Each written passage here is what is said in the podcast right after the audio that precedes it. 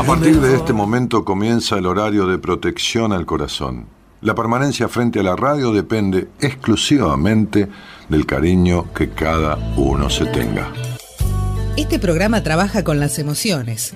Cualquier semejanza con la realidad es tu responsabilidad, ya que solo vos podrás afrontar lo que fuiste, lo que sos y lo que querés ser ante un imprevisto impacto con ciertas verdades que desconocías.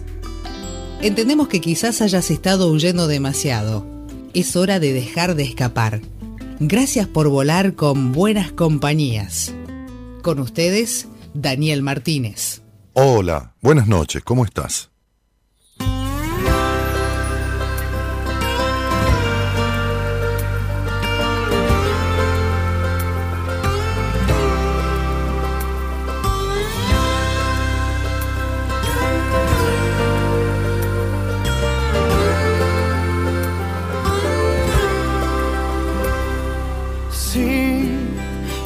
Que calla.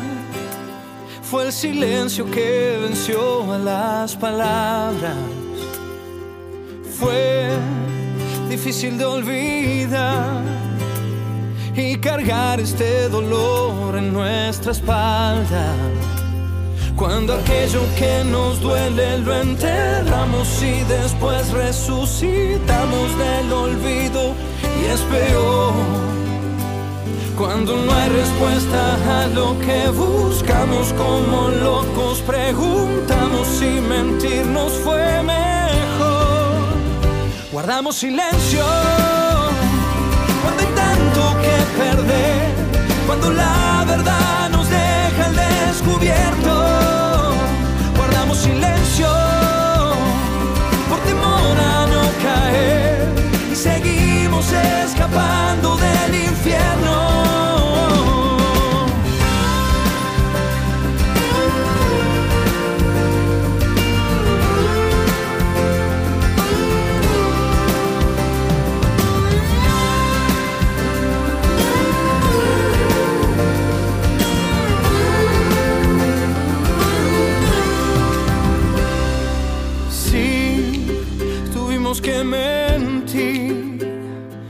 Mantener esta apariencia que inventamos por temor a no sufrir y romper en mil pedazos nuestros lazos. Cuando aquello que nos duele lo enterramos y después resucitamos del olvido y es peor cuando no hay respuesta a lo que buscamos como locos, preguntamos si mentirnos fue mejor. Guardamos silencio cuando hay tanto que perder, cuando la verdad nos deja al descubierto. Guardamos silencio por temor a no caer y seguimos escapando del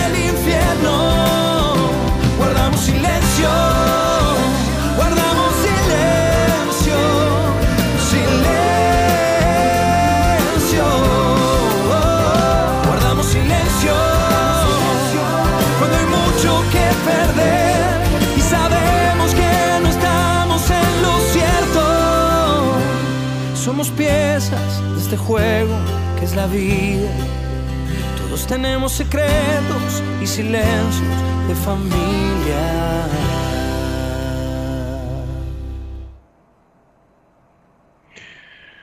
Cuando uno escucha con atención esta letra, entiende los porqué de tantas cosas, los porqué de, de tantas situaciones que vulneran y corrompen el alma y la mente de tantas personas. Cuando uno escucha canciones como estas, como la del pelado Cordera que abrió la semana pasada, esto es un abuso, la canción que se llama Abuso, un abuso. Este, hay muchas canciones que describen las situaciones que tuercen el camino de, de la vida, del bienestar de, de muchas personas. Entre medio del llanto, en la conversación con una paciente, su, llanto, el llanto compungido, el llanto de, de dolor, que yo le decía, le decía hoy mientras conversábamos, que, a veces los médicos, los homeópatas con quien yo he tratado mucho tiempo y dicen cuando peor está el paciente, mejor estamos nosotros, dicen, ¿no? O piensan. Porque la homeopatía en realidad trabaja sobre la esencia, la causa del síntoma, ¿no? Si no trabaja sobre la fiebre, sino sobre lo que causa la fiebre. Claro que como todas las cosas necesita ser aplicada por alguien que sepa. Entonces, muchas veces, cuando una persona tiene alguna afectación y se puede tratar con homeopatía, porque hay cosas que son de emergencia que necesitan de la medicina alopática, la medicina, digamos, química tradicional, tradicional moderna, porque la homeopatía tiene muchísimos más años que la medicina que conocemos todos. este, cuando uno puede transitar una afectación con homeopatía, muchas veces los primeros días, o el primer día o el segundo día, se pone peor, el síntoma se pone peor. Se agudiza la alergia o se agudiza un poco la fiebre, o pero porque la homeopatía trabaja sobre la base de la causa de la enfermedad, entonces está extrayendo eso, potencia, como si acelerara el síntoma para sacar de raíz la causa. Y entonces, este,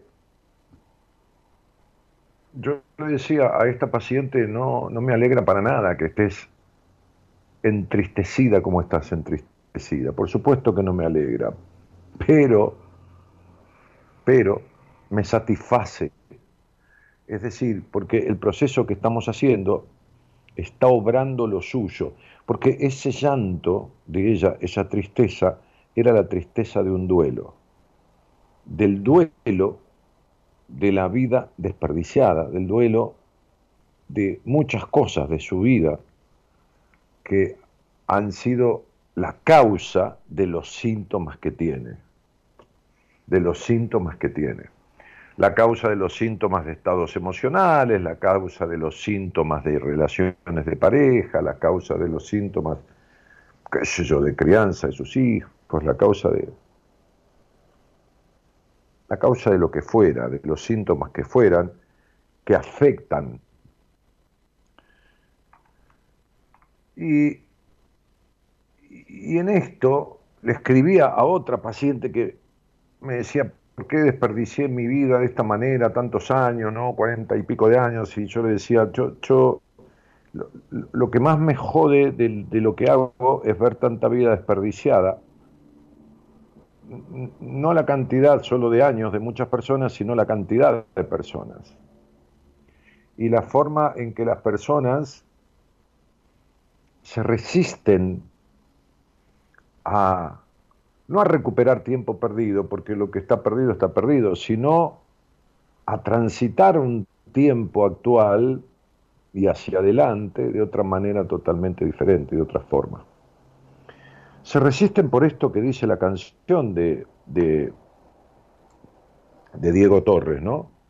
Por este guardamos silencio, dice, ¿no? Y, no, y nos quedamos de, de esa forma, este, por miedo a sufrir. Es decir, a ver, hay una parte de la canción, eh, tuvimos que mentir, mantener esta apariencia que inventamos por temor ¿no? a no sufrir. Y romper en mil pedazos nuestros lazos, que fundamentalmente son los lazos con uno mismo. Todo en la vida, todo en la vida, absolutamente todo viene de afuera. Todo viene de la afuera. Todo. Todo. nadie creó nada de la nada. Nadie creó nada de la nada. Toda cuestión que alguien descubre tiene un antecedente de otro que descubrió otra cosa. Nadie crea, ¿no? Decía una ley química de Lavoisier, nada se crea y nada se destruye, todo se transforma. Todo se transforma. Por eso que no se pueden lograr verdaderos cambios de lo que habla todo el mundo, o el 95% del mundo, que cambiar esto, que cambiar lo otro, que cambiar de acá, que cambiar de allá, si no hay una transformación. Hoy me decía una persona del exterior con la cual tuve una primera entrevista, me decía,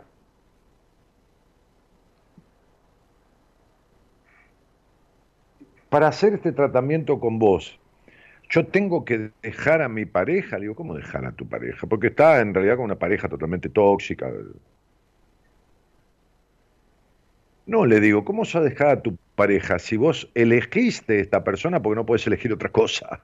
Y es más, tenés un vínculo tóxico, distorsivo, este, eh, molesto, desagradable y no podés dejar de estar. No, no puedo. Bueno, ¿y cómo querés dejarlo para tener este tratamiento? No, porque yo consulté con algún profesional de mi país y me dijo, este, la terapia tuya no va a servir si vos no dejás a esta persona. Primero tenés que dejarla pero esto es lo mismo que uno vaya a ver a un profesional, médico, psicólogo, psiquiatra, lo que fuera porque es adicto a la cocaína. Entonces eh, el profesional le diga, bueno, mira, esta terapia va a resultar si vos dejás la cocaína.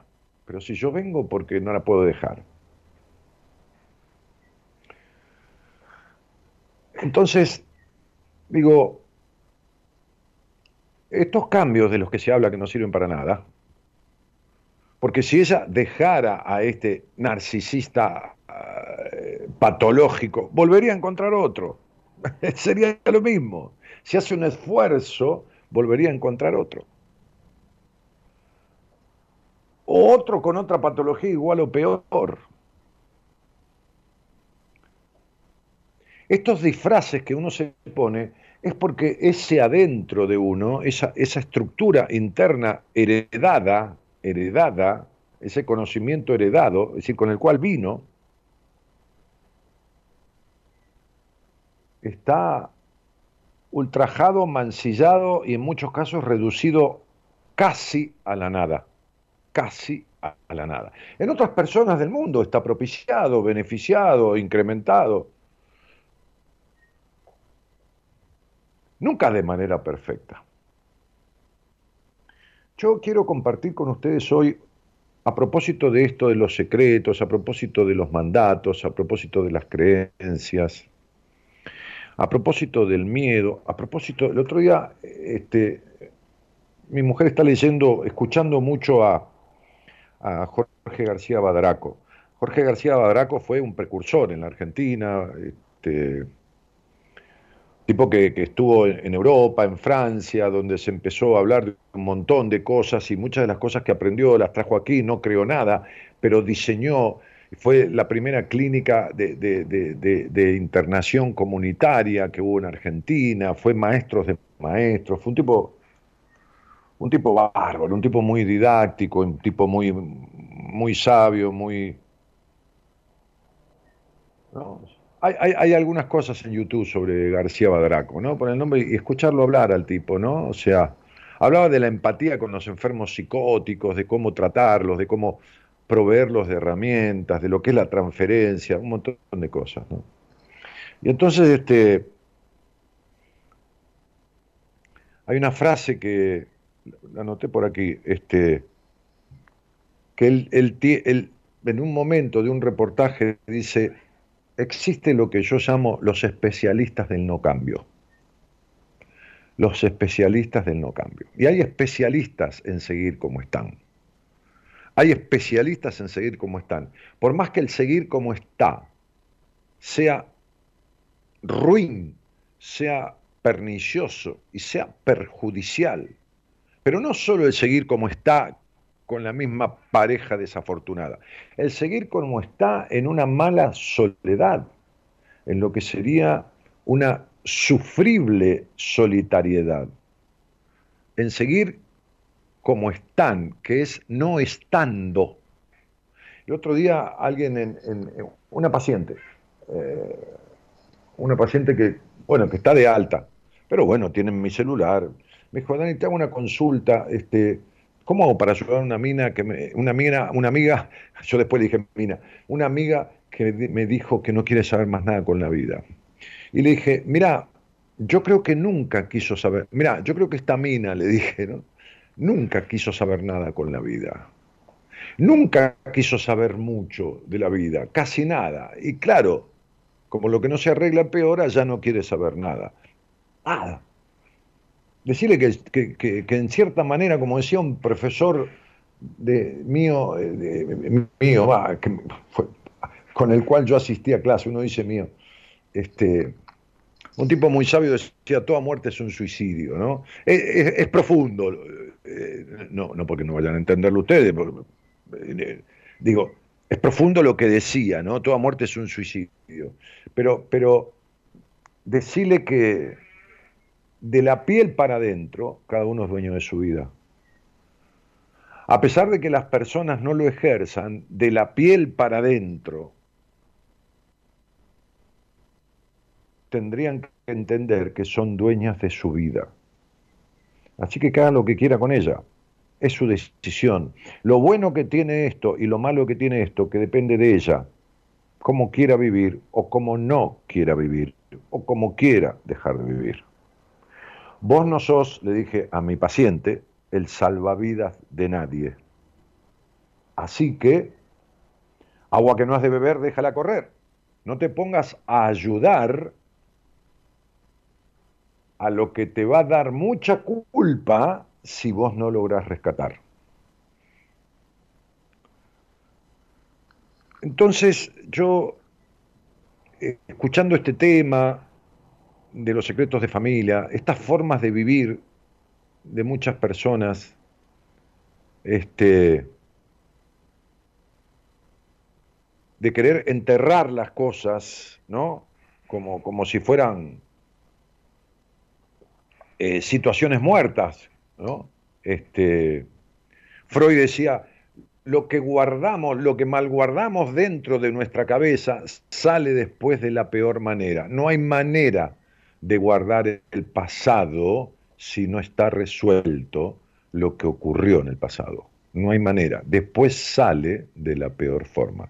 Entonces todo esto me llevó a querer compartir con ustedes la lectura del capítulo de un libro que, me ha dado muchas satisfacciones, como decía recién en un, en un, en un posteo, en, un, en, una historia de Instagram, que me ha dado muchas satisfacciones.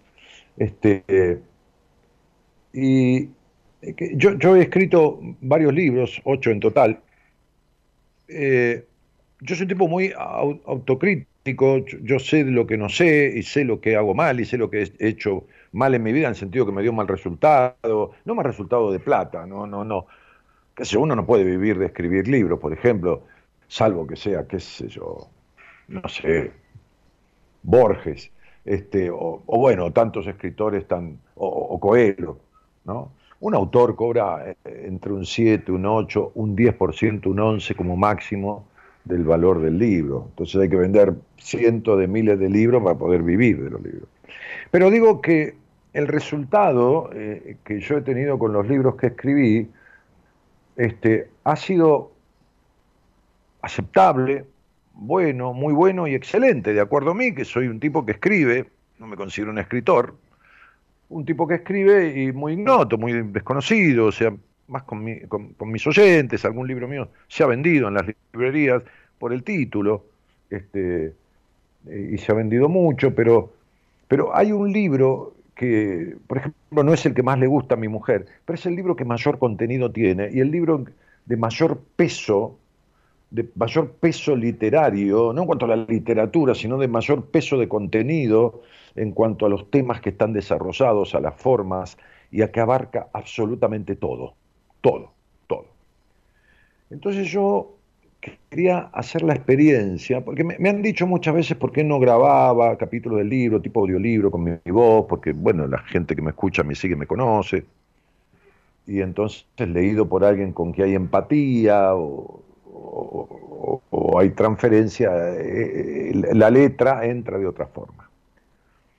Y la verdad que nunca en mi vida, en 29 años que voy a cumplir, que vamos a cumplir, ¿no? hay gente que creo que me empezó a escuchar desde que empecé, prácticamente, que voy a cumplir haciendo radio, eh, nunca hice una apertura y creo que nunca leí, me parece, estoy prácticamente seguro que jamás leí un capítulo de un libro este, al aire. Sí, un pasaje, sí, un libro mío, libro de otro, libro, muchas veces, frases, ¿no? Pero nunca un capítulo de un libro. Y, en este capítulo de este libro, este, en este capítulo traté de fundar la idea de desarmar malditas creencias y malditas aceptaciones que las personas tienen de manera incondicional, ¿no? Este, entonces yo lo que les voy a pedir, si ustedes se animan, es a que como decía Krishnamurti, ¿no? si uno pudiera mirar sin juzgar, la vista a veces distrae, si, les, si les agrada, si no les da temor, si están solos ahí, ¿por qué no bajan la luz? ¿Por qué no, no bajan o apagan la luz y se quedan escuchando nada más? Que nada distraiga, ¿no? Que los que puedan, los otros están no sé, en la mesa con alguien, bueno, por ahí lo pueden escuchar juntos, o a veces hay matrimonios, parejas, este, que escuchan en la cama, la radio o, desde el celular, bueno, lo que fuera, este, escucharlo de la mejor manera posible, de, tal forma que, que, no interrumpa la vista, que, que, uno no se distraiga. ¿Saben por qué muchísimos psicólogos, muchísimas personas que estudian psicología no resuelven nada de sí mismos con lo que estudian? Porque justo la parte que podrían encontrar que podrían de alguna manera servirles si tuvieran capacidad de captarla y de, y de extraerla, no la leen. O la leen como si fuera de otro. No, no pueden incorporarla. Entonces, es como un mecanismo de evasión, ¿no? Eh, está bueno que compartamos este capítulo, aunque por ahí alguien haya leído este libro, pero que lo escuche no que lo lea, que lo escuche del autor mismo, este, de manera pasiva, que no tenga ni que hacer el esfuerzo, ni que mirar, la vista distrae, simplemente escuchar, solo escuchar.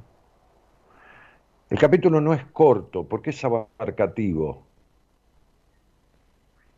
Este, y el capítulo refiere incluso a un libro muy difundido en el mundo, que es la Biblia, no lo tomo por el aspecto religioso, sí lo tomo desde la religiosidad que muchas personas tienen. El otro día en una entrevista una mujer me dijo, yo me enojé mucho con Dios cuando se murió mi mamá escúchenme, es como si Dios hiciera que la gente se muriera. No importa, eh, no hablo para los religiosos católicos ni musulmanes, ni nada. Hablo para quien cree en algo superior. ¿Qué, ¿Qué tiene que ver Dios en que violen a un chico? ¿Qué tiene que ver Dios en que Putin esté loco y haga una guerra que hace?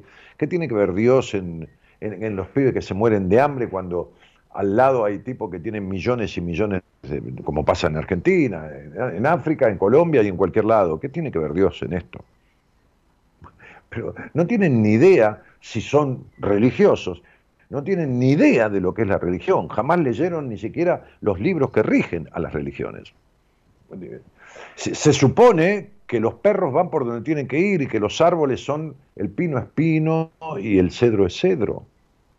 Pero el hombre fue vino por el bimbán, por el huevo y la gallina, por Dios, por Mahoma, por la Pachamama, por quien fuera, con la capacidad de decidir. Eso lo diferencia de todas las criaturas de la tierra. El hombre tiene la capacidad de elegir y decidir. No hay Dios que se meta. No hay Dios que determine nada. Porque si creemos que Dios determina algo, estamos todos locos y somos todos aniñados, inmaduros e irresponsables, porque no queremos hacernos cargo. Dios no le mete un tumor a alguien para que se muera. Están locos los que piensan así. Están alienados, no tienen capacidad de aceptar la realidad. Entonces, este capítulo y todos los capítulos de este libro mío intentan echar por tierra las falsas creencias, las falsas interpretaciones de los libros religiosos y las mentiras que proponen postulados de las religiones. ¿En salvaguarda de qué busco eso? En salvaguarda del ser humano, de que el ser humano deje de ser adolescente, crezca y se haga cargo de su vida, que eso es lo que en la religión cristiana, como, como, como el budismo, por ejemplo, con frases de Buda, como siempre es lo que subyace. Este tipo, Jesucristo, le dijo a la gente, la verdad te hará libre. No le dijo mi verdad, le dijo la verdad. Con lo cual está diciendo, busca tu verdad. No la verdad es mía. Él dijo, la verdad te hará libre. Y el problema de las personas es que tienen terror a su verdad. Entonces viven según la verdad de otros, porque es más fácil es más simple. Es, yo escucho y, atiendo gente de 50 años, o 40, o 60, que me dice, lo que pasa que mis padres, lo que pasa que mi tío, lo que pasa que mi abuelo, a los 50 años, a los 60, a los 40, ni a los 30, eso es para justificarse. Puede ser el motivo de una distorsión, pero nunca una justificación cuando alguien tiene la capacidad de decidir por su vida. Ya no se puede echar la culpa a nadie. Entonces quiero compartir este capítulo y si, pueden, les pido, si, si, les es posible, que intenten, ahora voy a tener que encontrarlo, por supuesto, ¿no? como todo lo que, lo que archivo acá en, en internet, este, eh, un segundito, ya estoy. Eh, que traten, intenten y, posibiliten este, el hecho de, escuchar el, libro sin, nada que los, que los interrumpa, ¿no? que, les distraiga la vista, el libro, el, capítulo. Porque lo voy llevando al capítulo, hasta en un momento hay algo que tiene que ver, ustedes saben que, se estudia, hay, hay, hay, tipos que estudian la Kabbalah, este, pero de, milenariamente, ¿no? el Antiguo Testamento, los judíos religiosos, hasta cristianos, que estudian la Kabbalah, que eh, eh, tratan de interpretar lo que está escrito debajo de la Biblia, un mensaje que está debajo. Yo, utilizando una cuestión de sentido común, en un momento les voy a delinear y les voy a explicar matemáticamente, lo van a poder comprobar ustedes, ¿no? Simple, muy simple. Pero para esto es necesario que estén atentos a esto que voy a leer. Este, en, un momento les voy a delinear hasta matemáticamente cuestiones, una cuestión fundamental que les dé sentido al permiso de ser libres en la vida, que lo tienen explicado hasta en la mismísima Biblia, hasta en la mismísima Biblia. Este, y, es más, este, eh, hay partes del Antiguo Testamento que, que, sirve para la, religión judía también y cristiana, que lo toman los judíos en la parte del Antiguo Testamento, el Nuevo Testamento es católico, ¿no? Pero, pero este, que es taxativamente liberador, eh, y, lejos de ese sometimiento que muchas personas ejercen en su vida este, con esta supuesta sagrada Biblia. Eh, Bueno, estoy buscando ese capítulo y en cuanto lo encuentre, tomen este tiempo para, para disponer de, qué sé yo, de, de, ponerse cómodos, de ponerse en una posición que no les moleste y poder escuchar.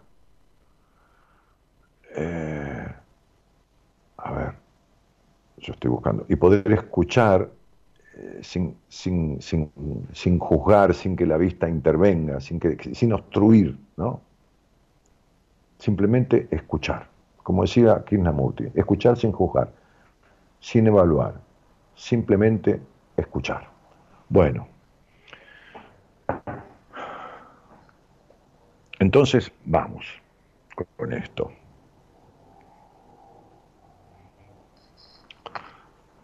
Este capítulo, como, como el origen de la vida y la crianza que uno tiene, sea con quien fuera, es el momento donde se instalan el 90% de las cosas que van a guiar la vida autónoma del individuo. Cuando empiece a decidir, la mayoría de los individuos va a chocar contra lo que le fue instituido en su infancia.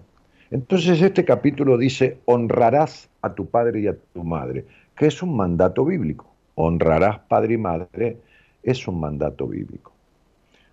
Y ahí vamos. Incluso los que han leído el libro, ¿eh? escúchenlo. Vaya cuestión esta, empiezo diciendo, pues tomado así, como los seres humanos solemos tomar las cosas, literalmente, tomado así sin discernir, sin analizar, sin elaborar, tomado como lo que parecieran ser los mandamientos, es decir, rigurosísimas órdenes dadas por un superior a un inferior. Eso significa la palabra mandamiento. Si la buscas en el diccionario, significa rigurosa orden, orden dada por un superior a un inferior. Lo cual no es tan así. Cualquiera diría que hay obligación, si lo tomáramos textual, de honrar al padre y a la madre, y que este honrar se refiere a aceptarlos, darles honores, obedecerlos, quererlos incondicionalmente, hacer sus voluntades, etcétera, etcétera, etcétera, etcétera. Esto significa la palabra honrar. Yo me valgo de la etimología y los diccionarios cuando escribo los libros. Y en verdad, el mundo está plagado de personas que proceden así, es decir, que obedecen a pies juntillas, que significa estrictamente, esas determinaciones y mandatos y deseos de sus padres o de las religiones o de cuánto superior se le presente. No hablo de edades infantiles. Por supuesto, ya que el niño no tiene opciones, no tiene autonomía y por lo tanto no tiene libertad de decidir. Estoy hablando de jóvenes adultos e incluso personas muy mayores y ancianos también. Este capítulo no va a llevar un rato. Además, para mí es uno de los más importantes del libro, digo, estoy leyendo textual. Este tema es el tema que origina todos los conflictos vinculares que una persona puede tener. Incluso a partir de este tema suelen dispararse psicopatologías severas, así que sentate en paz, digo en el libro, para acompañarme a leerlo. Yo soy mucho de interactuar con el, con el lector en mis libros. Vamos primero al diccionario de la Real Academia Española. La primera definición de honrar es respetar a alguien. Ahora bien, si buscamos también la palabra respeto, el diccionario dice miramiento y consideración o manifestaciones de acatamiento que se hacen por cortesía. Como verás, el concepto de respetar está bastante distorsionado en la relación padres-hijos. Pues habitualmente se suele entender el respeto como la conducta que un hijo debe tener en cuanto al acatamiento a las órdenes y disposiciones de los padres. Pero en muchos casos nos encontramos con padres que maltratan físicamente a sus hijos. También los hay que dan maltrato psicológico. Y más aún están los padres que maltratan sexualmente a sus hijos, no solo en lo que se refiere a abusos sexuales físicos, sino también en cuanto a la falta de diálogo, de educación sobre ese tema, y lo que es peor aún, la nefasta forma de criar seres llenos de prejuicios, culpas y rigideces que los alejan totalmente de una sana idea de lo que debe ser un tránsito libre y responsable de su cuerpo a través de su sexualidad. También encontramos padres que abandonan, que nunca están o que están sin estar o que ni siquiera dan de mamar a sus hijos o tampoco les dan el nombre. Hay otros que luego de dejar, cuando hablo de padres hablo de padre, madre, hay otros que luego de dejar la casa no proveen del más mínimo sustento material.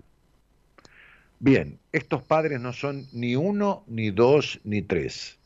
Son altísimos porcentajes de padres que rigen la gran mayoría de los hogares y de las vidas de millones de niños. Los que educan, crían e influencian de esta forma a esos seres. ¿De qué honrar hablamos entonces? Y más aún, ¿de qué respeto? Como vimos antes, el diccionario no dice que respetar es resignarse, ni aceptar incondicionalmente, ni tampoco someterse, ni nada de eso. El diccionario habla de tener miramiento o consideración en la definición de la palabra respeto. Y también aclara que se entiende por respeto aquellas manifestaciones que se hacen por cortesía. Hagamos un punto aquí y luego volvemos. Vayamos a la vida misma, al nacimiento. Hay hijos que sienten que deben la vida a sus padres. Desde ya que el acto sexual que ellos tuvieron en algún momento dio origen a una vida. Nadie discute eso. Pero pensa un poco, ¿cuánto vale una vida? No tiene precio, ¿no es así?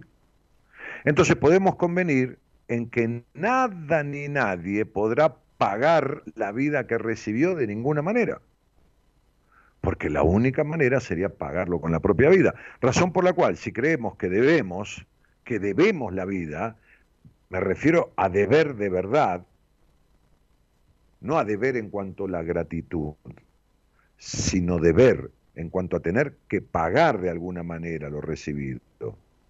Ese creer que alguien le debe literalmente la vida a alguien hará que esa persona se despersonalice, se someta, se incline, se esclavice emocionalmente con tal de pagar esa deuda. No, digo con mayúscula en el libro y muchas O, de ninguna manera. Este concepto es totalmente erróneo y aquí volveré a algunas de las consideraciones que hice al respecto en mi libro anterior, Decisiones. En primer lugar, debemos pensar que nadie puede deberle a alguien algo que jamás ha pedido. Es decir, si alguien llega a tu vida y te da algo que jamás le pediste, ya sea dinero o un obsequio, estaremos de acuerdo en que nada le debes, pues nada le pediste. Por lo tanto, supongo que también estarás de acuerdo conmigo en que no pediste la vida que tenés, razón por la cual no debes nada al respecto. A lo sumo, un agradecimiento, un gracias, salda la cuenta. Si es, que hubiera alguna cuenta. En todo caso, la cuenta ética, la del respeto, la de la cortesía. Ellos eligieron porque nadie viene a esta vida si no hubo un deseo consciente o inconsciente, y ese deseo llevó una decisión. Luego podrán decirte cualquier cosa, pero en aquel momento, cuando fuiste engendrado, en ese instante, ellos desde una u otro lugar te estaban buscando. Sigamos. Entonces esas frases terribles y destructivas, tales como, mirá cómo me tratás, así me pagás el haberte dado la vida, o pensar que te di la vida y te comportás así, y otras variantes horribles de estos pases de factura, dejan en un hijo marcas a fuego, le indican que deberá pagar la vida que recibió, por lo tanto, ese honrar al padre y la madre se convierte en una especie de obligación ineludible de eterna obediencia y sometimiento a sus deseos, a sus designios y a las determinaciones de esos padres. Esto no es así. Es más, está a años luz de ser así. Es más, nunca tan lejos de la realidad. Incluso quien cree esto de esta manera está muerto. Muerto en vida. Ahora bien, también puede ser que escuche frases como con el sacrificio que hice por vos para mantenerte, para pagarte los estudios, o peor, o peor aún, no me separé por vos o por ustedes y tus hermanos, o aguanté a tu madre o aguanté a tu padre por, vos. Estos pases de factura taladran la cabeza de cualquier hijo. Un ser humano es maduro no por la edad que tenga, sino por aceptar y transitar las responsabilidades que asumió. Quien trajo un hijo al mundo eligió traerlo. Pues como vimos, nadie nace de casualidad. Y si no es así, deberías empezar a aceptar claramente que las casualidades no existen. Por lo tanto, quien trajo un hijo al mundo debe hacerse responsable de esa decisión. Y esta responsabilidad incluye alimentarlo, educarlo, acompañarlo hasta que llegue a una edad en que pueda valerse por sí mismo legalmente establecida, es decir, los 21 años. Por lo tanto, realizar estas tareas es responsabilidad de quien eligió tener el hijo. Nada debe ese hijo. Es decir, debe con respecto a tener que pagar, que devolver, que reintegrar. Criar un hijo no es abrir una cuenta corriente donde se cargan los gastos realizados para pasar la factura correspondiente en tiempo y forma. Los hijos no vienen a esta vida para cumplir los deseos de los padres ni mucho menos satisfacer las necesidades de los padres. Vienen a vivir su propia vida. Y seguramente la forma en que han sido criados hará que sean personas de bien y que luego a su debido tiempo colaboren, ayuden, acompañen a sus padres como puedan, desde un lugar sano, amoroso, humano, maduro, sin despersonalizarse, sin dejar de lado su forma de vivir, su sentir, sin sentir culpa, sin hipotecar sus vidas, sin resignar su libertad. Entonces no se trata ni de pagar la vida ni de abonar facturas por la crianza. Decíamos que el diccionario al definir la palabra respeto habla de miramiento, consideración y manifestaciones por cortesía. Me parecen perfectas las definiciones, por lo cual podríamos deducir claramente que honrar es la acción de respetar teniendo miramiento y consideración. Tener miramiento por los padres sería mirar, pero mirar de verdad quiénes son, cómo fueron tratados, educados. Es decir, tener comprensión de que esas personas son solo seres humanos que alguna vez también fueron niños y que en esa niñez tus padres quizás fueron golpeados, carecieron de ternura o de libertad o de lo que fuera. Y entonces el lenguaje vincular que aprendieron, a menos que hayan podido resolverlo, es aún el que les fue dado con errores, deformaciones, conflictos, traumas, represiones, etcétera. Pero más aún, tener miramiento por los padres es mirar la vida que tienen, ver si son felices y entonces deducir a las claras que mal podemos seguir la forma de vida, los mandatos, las determinaciones, las enseñanzas o definiciones que hacen ellos sobre nosotros mismos si no son felices si no realizaron su vida como un ser libre, como un ser esencial y como único. Estaríamos siguiendo los designios de gente infeliz. Pero podríamos profundizar más aún este tema. Quizás a alguien que diga, mis padres son felices, entonces sería lógico en este caso que yo siguiera sus mandatos, sus disposiciones. Este es el caso de los padres que todos lo saben y que no permiten que sus hijos crezcan como corresponde viviendo sus propias frustraciones, por lo que les dicen cosas como, si no haces lo que yo te digo, ya vas a ver lo que te va a pasar. Vas a fracasar. O mírame a mí, aprendí a vivir y ser feliz. O vos te tenés que seguir tal cual, tal de tal manera, o cual carrera, o trabajar de tal o cual cosa. Bien, La felicidad, el bienestar en la vida, es un sentimiento personal, absolutamente personal. Es decir, cada persona es feliz a su manera. Algunos lo son comiendo, otros comprando ropa, otros viajando, diciendo cosas superfluas. Esto significa que lo que se constituye en fórmula de felicidad que algunos padres quieren imponer puede ser el camino de la desgracia y la infelicidad para los hijos. Por lo cual un mandato proveniente de un padre feliz no tiene por qué tampoco constituirse en base de la felicidad de ningún hijo. Imagínate entonces si encima esa orden o ese mandato viene de un padre infeliz. Los mandamientos están insertos en la Biblia. Y si sos religioso o adepto a alguna religión, pero más aún si no lo sos, podrías jugar un poco con las escrituras para tratar de comprender con una mirada más amplia algunas cosas que allí se refieren y que encajarían con precisión en este capítulo. De paso podríamos también ver una casualidad numerológica, casualidad entre comillas, de las tantas que la Biblia tiene, incluso en el Apocalipsis, donde hay liturgia sobre la numerología. Bueno, vamos a lo que nos ocupa. Vamos a un pasaje muy curioso que está justo, y esto es de lo que les hablé antes, en el centro de la Biblia. Sí, justo en el centro de la Biblia. Veamos matemática y numerológicamente esta cuestión. ¿Cuál es el capítulo más corto de la Biblia?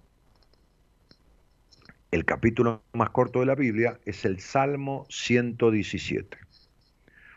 ¿Cuál es el capítulo más largo de la Biblia? El capítulo más largo de la Biblia es el Salmo 119. ¿Qué capítulo se encuentra justo en el centro de la Biblia? El Salmo 118. Es decir, que justamente entre el capítulo más corto de la Biblia y el más largo de la Biblia se encuentra el centro de la Biblia. A ver, para que se entienda mejor, cuando uno toma el Salmo 118 de la Biblia, encuentra que hay 594 capítulos antes del Salmo 118 y 594 capítulos después del Salmo 118. Qué interesante, ¿no? Primera curiosidad. Entre el salmo más corto de la Biblia, que es el 117, y el salmo más largo de la Biblia, que es el 119, se encuentra el Salmo 118. Pero, ¿qué ocurre? Que este, el 118, es justo el centro de la Biblia porque hay 594 capítulos antes y 594 capítulos después. Ahora vamos a sumar la cantidad de capítulos que hay antes y después del Salmo 118. 594 más 594, que no lo inventé yo, está ahí, suma 1188. Es decir, 1188. 1188. Son la cantidad de capítulos que tiene la Biblia. Bien, habíamos dicho que el Salmo 118 es el que está entre medio del 117 y del 119 y que se ubica justo en el centro de la Biblia, con 594 capítulos antes y 594 capítulos después. Ahora, ¿cuál será el centro del Salmo 118. Es decir, el centro del centro de la Biblia. ¿Está bien? No se perdieron, ¿no? ¿Está claro dónde estamos? Estamos que buscamos el centro de la Biblia. ¿Cuál es el centro de la Biblia? El Salmo 118. ¿Por qué? Porque hay 594 capítulos antes y 594 capítulos después. Es muy simple. ¿Cuánto suman la cantidad de capítulos de la Biblia? Bueno, 594 más 594, 1188. ¿Se entendió? Muy bien. Ahora, si bien el Salmo 118 está en la mitad de la Biblia, 594 capítulos antes y 594 después, a mí me interesó seguir y ver cuál es el centro del Salmo 118, porque está compuesto de versículos. La Biblia tiene capítulos, salmos y versículos. Entonces, el centro del Salmo 118, es decir, el centro del centro de la Biblia, es el versículo 8. El Salmo 118 tiene una cantidad de versículos, ¿eh? como la ley, que tiene artículos, una cantidad de artículos. tiene una cantidad de versículos. El Salmo 118, el centro del Salmo 118 es el versículo 8. ¿Se entiende? Si es el versículo 8, porque hay siete versículos antes y siete versículos después. Ahora fíjense una cosa. Cuando uno pone y cita capítulos de la Biblia, pone el número, por ejemplo, Salmo 118, dos puntos y el versículo 8, le pone el número 8 al lado. Ambos unidos dan 1188, de ese número. Salmo 118, versículo 8, se le agrega el 8, 1188. El mismo número de la cantidad de capítulos que tiene la Biblia, que antes les mencioné. Es muy loco. Qué cosa insólitamente coincidente, ¿no? Pero aún no termino. Aún, ahora viene el objetivo por, el cual te he traído hasta acá con tantos cálculos. ¿Qué dice el versículo 8 del Salmo 118? Es decir, ¿qué dice el centro mismo del centro de la Biblia, Dios Santo y todas las vírgenes? Pues dice algo verdaderamente significativo sobre la supuesta voluntad de Dios en la vida de una persona. El Salmo 118, versículo 8, lo cité textualmente en mi libro y dice, más vale refugiarse en Dios que confiar en los poderosos. No confíes en los poderosos.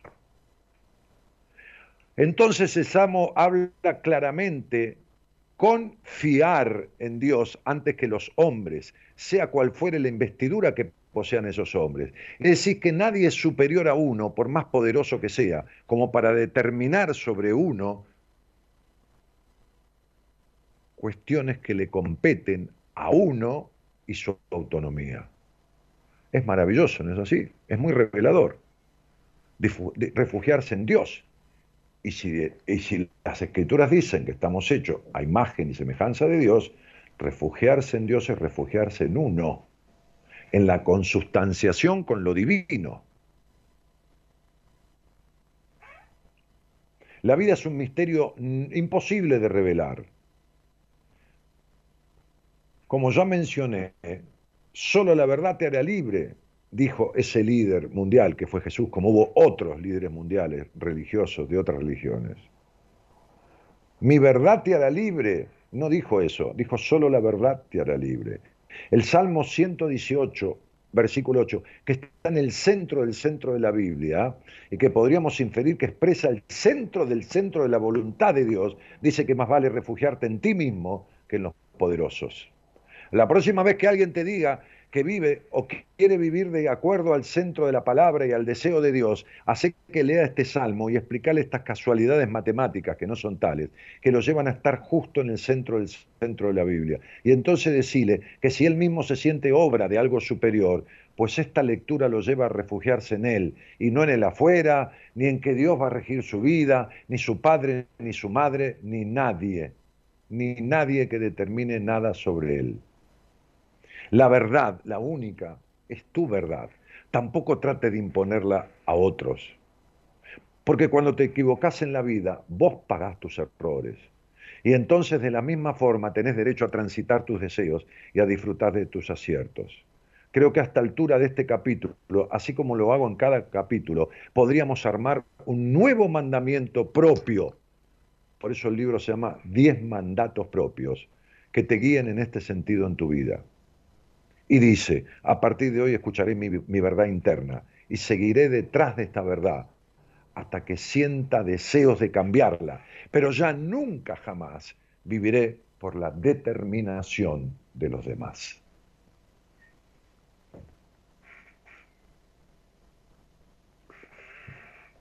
Buenas noches a todos, mil gracias por escucharme y muchas más gracias por estar.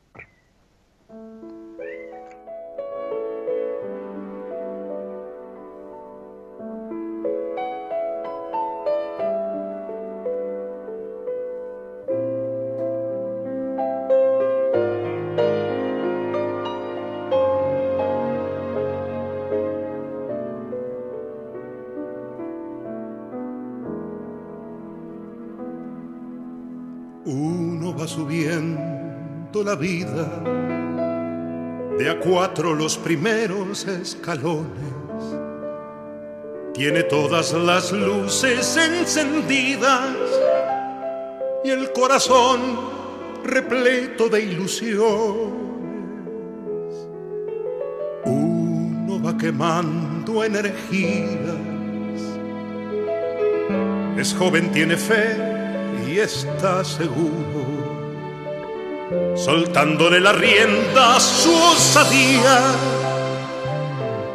Llegará sin retrasos el futuro y uno sube, sube, sube, flotando como un globo en el espacio. Los humos nos confunde con las nubes subestimando a todos los de abajo. Y uno sigue, sigue, sigue, sumando vanaglorias y ambiciones. No sabe en realidad lo que persigue y va de distorsión en distorsión Uno es un montón de etiquetas, es un escaparate, un decorado, un simple personaje de opereta, un fruto de consumo consumado. Uno es una simple herramienta que tiran cuando ya caen desuso. Uno lo sabe, pero no escarmienta. Sigue aferrado a la ilusión que puso. Y uno piensa, piensa, piensa que siempre seguirá en el candelero, que nunca ha de vaciarse su despensa que queda mucha tinta en el tintero y uno sigue, sigue, sigue, cautivo de su imagen caminando. El ego desbordado no concibe que muchos otros vengan empujando y uno va teniendo evidencias. Ya no recibe flores ni palmadas. Rechaza que empezó su decadencia, que va por la escalera de bajada. Uno alza su voz de protesta, suplica por seguir estando a bordo y duda cuando nadie le contesta si se ha quedado mudo o si son sordos. Si uno baja, baja, baja. No quiere por orgullo lamentarse, que ya no es quien baraja la baraja, ni se ha guardado un as para jugarse, y uno baja,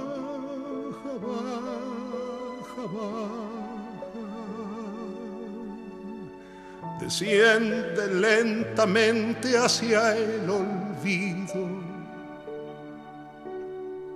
Hay algo en su balance que no encaja.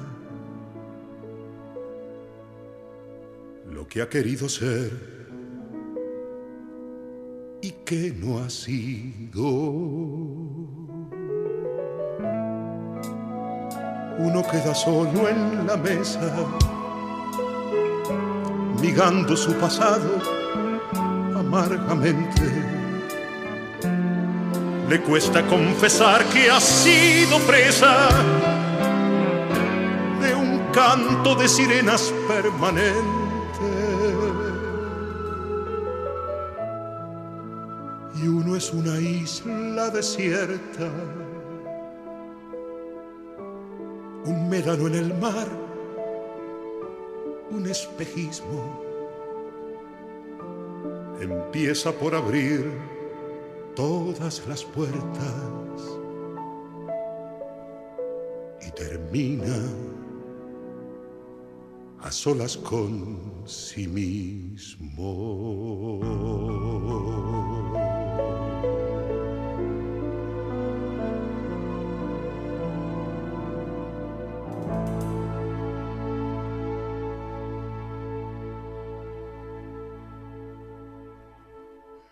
maravillosa elección emocionante de este tema de Cortés que hizo Gerardo Subirana, el operador que estaba escuchando de verdad lo que, lo que proponía el capítulo del libro que compartimos.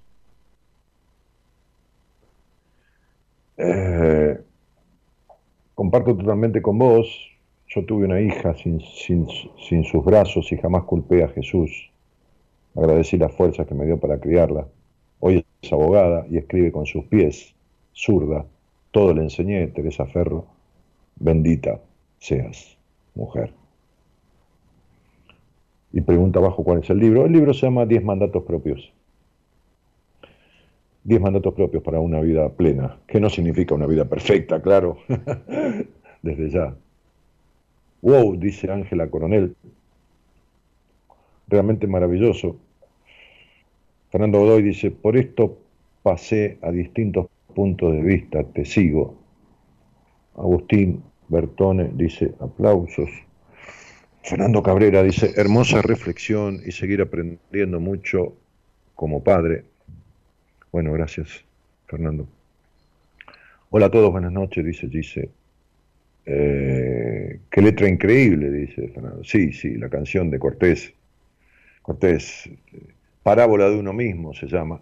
Este, ahí la posteó, eh, eh, Gerardo posteó el título Parábola de uno mismo. Este, y claro, ¿no? Terminar en esa situación solo y darse cuenta que uno estuvo equivocado, no solo porque no esté rodeado, solo por sentirse solo. Y uno se siente solo cuando vive de acuerdo a lo que los otros decretan o a lo que los otros decretaron. Es la mejor manera de no vivir. Es la mejor manera de vivir perdido. Que no significa no equivocarse, que no significa no tener malos resultados, que no significa no conocer a alguien que no se corresponda con lo que uno quisiera, que no significa nada, que no significa la perfección, ni el acierto eterno, ni nada. Significa vivir mayoritariamente lo propio. Por eso he dicho, se me ocurrió un día y seguiré diciéndolo por mucho tiempo, que la causa más importante por la cual no se, no se resuelven los conflictos, no se resuelven los, los traumas, no se disipan los mandatos, no se sueltan los decretos que otros establecieron, es justamente por el miedo a resolverlos. Porque si los resolvés, irías a lo mejor en contra de lo que decretaron que tenías que ser o de, lo que decretaron que tenías que hacer entonces uno queda preso de los deseos ajenos. Y estar preso de los deseos ajenos lleva a lo que le decía esa amiga de mi paciente, no quiero saber nada con la vida. Pero ¿sabes por qué uno llega a no querer saber nada por la vida, con la vida? No a los 98 años, ¿eh? a los 30 y pico que tiene esa chica. Porque nunca supo de la vida. Porque ni se enteró. Porque vivió la vida de otros, no la propia.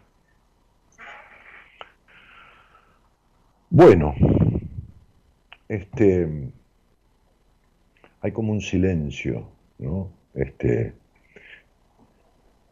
que, que tiene que ver por ahí con, con la reflexión de lo que compartimos, de lo que leímos, porque lo leímos juntos, ¿no? Ustedes con eh, eh, el, la escucha y yo con la palabra. Este, por eso lo compartimos. Uno puede leer para alguien cuando hay alguien que quiere escuchar. Eh, si después de esto hay alguien que tenga deseos de hablar de algo conmigo, no de lo que dice el libro, ni lo que yo leí, ni, ni de nada, de lo que desee hablar, entonces ahí eh, en la transmisión hay un número de teléfono este, que, que es un celular para llamar a la, para llamar no, perdón, para mandar un WhatsApp a la producción, estés aquí en Argentina o estés en el exterior, ahí está el número completo en la pantalla, y, entonces podemos este, conversar un rato eh, sobre lo que quieras dialogar. Hola, buenas noches. buenas noches, Dani. ¿Qué tal? ¿Cómo estás, Laura? Todo bien, ¿vos? Bien. Qué lindo. ¿Y, y, cómo estás vos? Eh, eh, ¿Todo bien? ¿O esa es una manera de decir? Claro, una manera de decir. Acá se usa mucho. Sí. estamos como acostumbrados a decir todo bien, ¿viste? Hola, sí, todo bien, sí, todo bien. Todo bien, Aunque sí, todo, mal, pero sí está todo bien. Claro, es como... ¿Qué le voy a contar? ¿no? ¿Qué le interesa a este de mí? Y si le cuento, ¿qué va a decir? ¿Para qué le voy a.? Y, entonces uno sigue la vida este, de esa manera. Bueno, Laura, eh, este, ¿con quién vivís? Eh, con mi madre y con mi hija, mi pequeña hija. Tu pequeña hija, ¿cuánto de, cuánto de pequeña? Diez. Ajá, sí, pequeña hija. Pero nada, tiene un grado de autismo, viste, complicada la cosa, pero bueno, de a poco. De a poco. ¿Y, y, tenés alguna tarea laboral? ¿Te dedicas a algo? ¿Tenés trabajo? Yo trabajo en una fábrica de conserva en las temporadas y en el año tengo mis sustentos y trabajo en la cocina también, o sea, no puedo estar tiempo completo afuera porque mi hija me necesita, entonces eh, tiene tratamiento, tengo que llevarle, todo un tema. Estoy sola prácticamente. Porque el padre lo único que hace me pasa plata y... ¿Cómo? tu madre no, no puede ayudar en esta cuestión de, de la niña? Eh, lo que pasa es que ella está grande, ya tiene 70 años, tiene problemas de huesos. Por ahí no está, por ahí somos tres hermanas y por ahí se va a la casa de mi hermana, me quedo sola con ella, prácticamente yo me hago cargo de ella. ¿Te haces cargo de, de tu madre? De mi, sí, de mi mamá también, porque la otra vez se quebró y la tuve 15 días en la cama, estuve yo con mi hija, ayudándola. Viste que los hermanos a veces están, a veces lo que la vida, ¿no? Sí, hay hermanos que, que, por eso es, mejor tener un amigo lejos que un pariente cerca, la mayoría de las ah, veces. Mira, yo le, mi mamá lo que pasa es que siempre ha sido la disputa con, la disputa, perdón, con mis hermanos, como yo he sido la más rebelde, la que siempre he estado sola, la que siempre hizo lo que quiso, vivo con ella, y una vez le dije, no, me voy a vivir sola. Me dice, ¿por qué te vas a ir a vivir sola? ¿Y por qué sí? Porque necesitas tu espacio, tu lugar.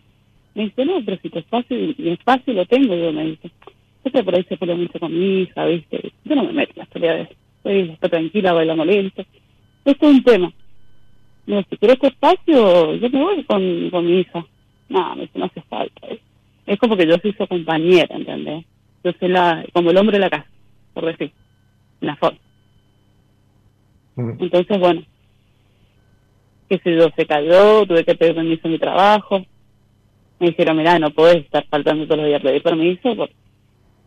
Y yo, como les digo, yo me quedé con ella, la cuidé, la acompañé, la levantaba porque no se puede levantar sola, se las fuerzas que tenía que hacer. Está media gordita. Y, ¿cómo se llama? Y mi hermano, ¿usted pensás que alguno dijo, la voy a cuidar, descansar? Y, y esas cosas no uno se da cuenta, pero no me pasa el tiempo, yo calculo. Algún día, yo, yo hago lo que puedo. No se, no se da cuenta de qué, de esas cosas que haces. No, esas cosas de que mis hermanas tampoco responden como tendrían que responder, ¿entendés? porque esto es de a tres, somos tres.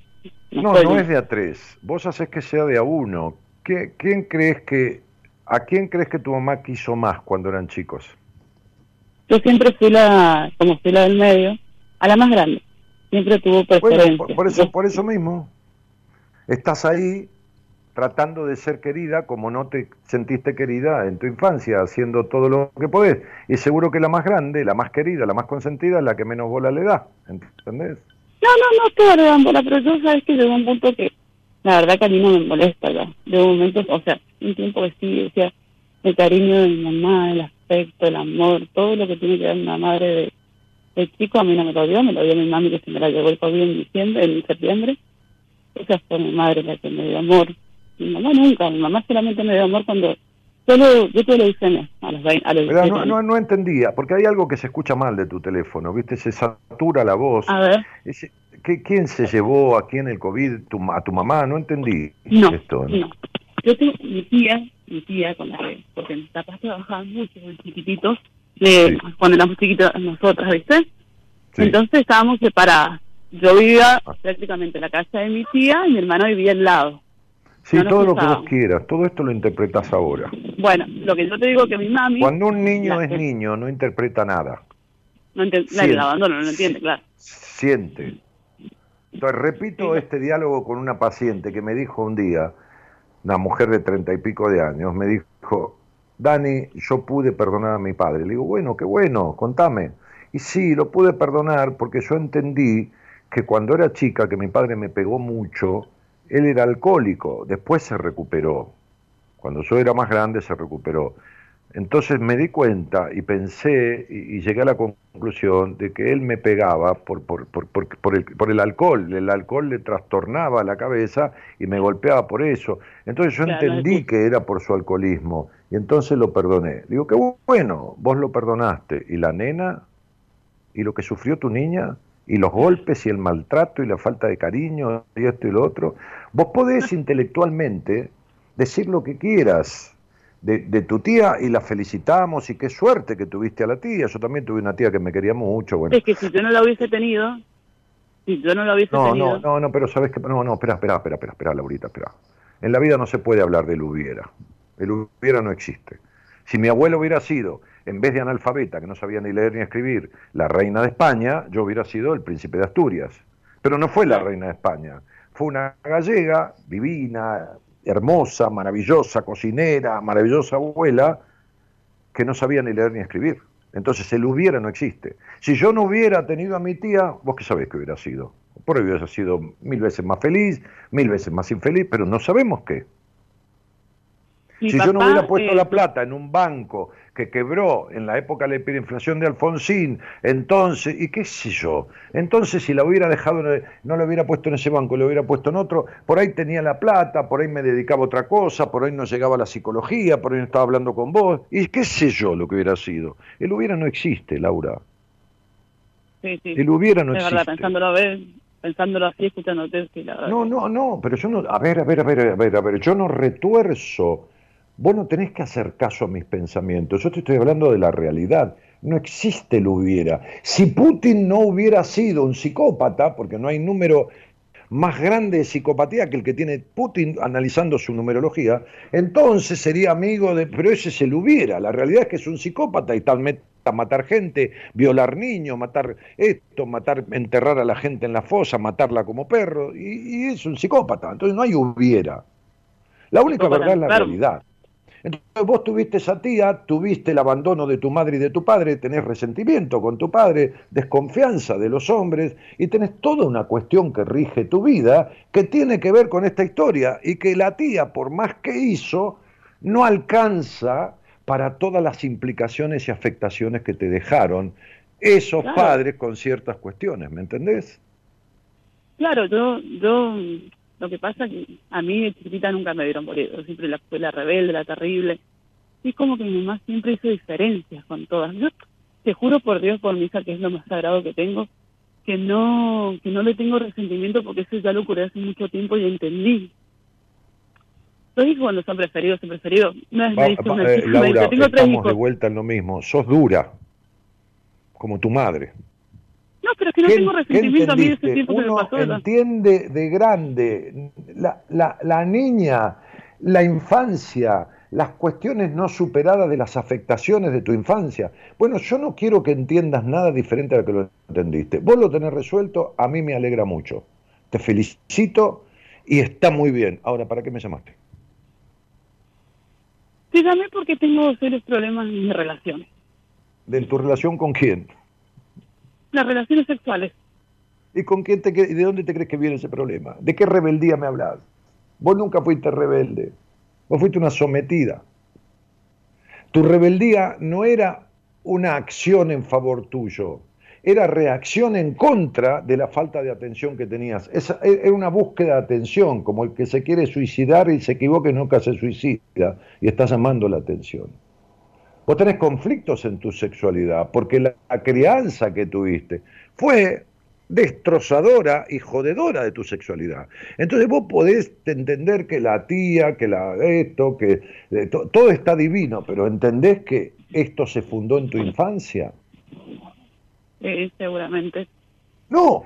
Yo por ahí he pensado no. muchas veces eso, ¿eh? y antes inclusive de, de, de, volver a tener contacto así, volver a escucharte, yo pensaba el otro día, dije, sí, son las cosas que me han pasado, no solamente eso, muchas cosas más, pero yo creo que pero, si una situación, verá, yo te cuento.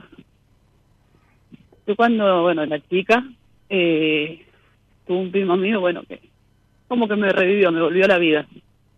Y una situación eh, que yo, justo su mujer se queda embarazada, nada, tiene familia, yo esa noche me quedo en su casa, ¿no es cierto? Y esa noche me dice, vení, vení conmigo, me dice, acostate conmigo, pero yo lo sentí como una cosa, ¿entendés? A lo mejor no era, pero una pibita, pibita no, una adolescente de 18 años no lo entiende. Y por ahí me quedó eso, ¿viste? Como una cosa puede venir esto por, por, eso, puede ser por lo que vos me, decís. ¿Qué cosa que, con, que tu primo te dijo quédate a dormir acá y vos lo sentiste como una cosa y te crees que eso trastornó tu sexualidad? Quería que me acostara con él en la cama, pero yo no sé si me abrazó de, de cariño o de por las palabras, la respiración, ¿entendés? O sea, fue medio raro, medio confuso. Ajá, y listo, y eso te arruinó la sexualidad para toda la vida. ¿Vos qué edad tenías? No, no, no, no, no, no, no, no yo puedo pensar eso, no será eso, no sé qué es eso, puede ser una opción, no sé. No, absolutamente no, imposible. Listo, busquemos otra cosa. Bueno. O sea, eso no es ni el 0,4% de, de, de, de, tu problema, ni el 0,04, nada. O sea, ni la ni, ni la ni, ni, 100 dividido en 40, ni esa porcioncita, como si cortas una porción de pizza en 100 pedazos, Imagínate que ese pedacito, que es uno de los que queda, te puede influir en eso. Bien. Ok. A ver, decime otra cosa que pueda influir. ¿Otra cosa de qué? Otra cosa que puede influir en tu mal tránsito de tu sexualidad. Porque eso, descartalo. Eso es eh, nada. Es una gota de limón en un balde de agua. El agua una arena del mar, claro. El, sí. el mismo gusto. Eh, lo que pasa es que yo soy como muy fría, ¿no? Con los hombros, o sea, porque siempre como que, eh, no Hola, sé. ¿qué, ¿qué, tal, señora? Qué linda nena que le nació. ¿Cómo le va a poner, Laura? Lástima que va a tener problemas sexuales y va a ser muy fría con los hombres.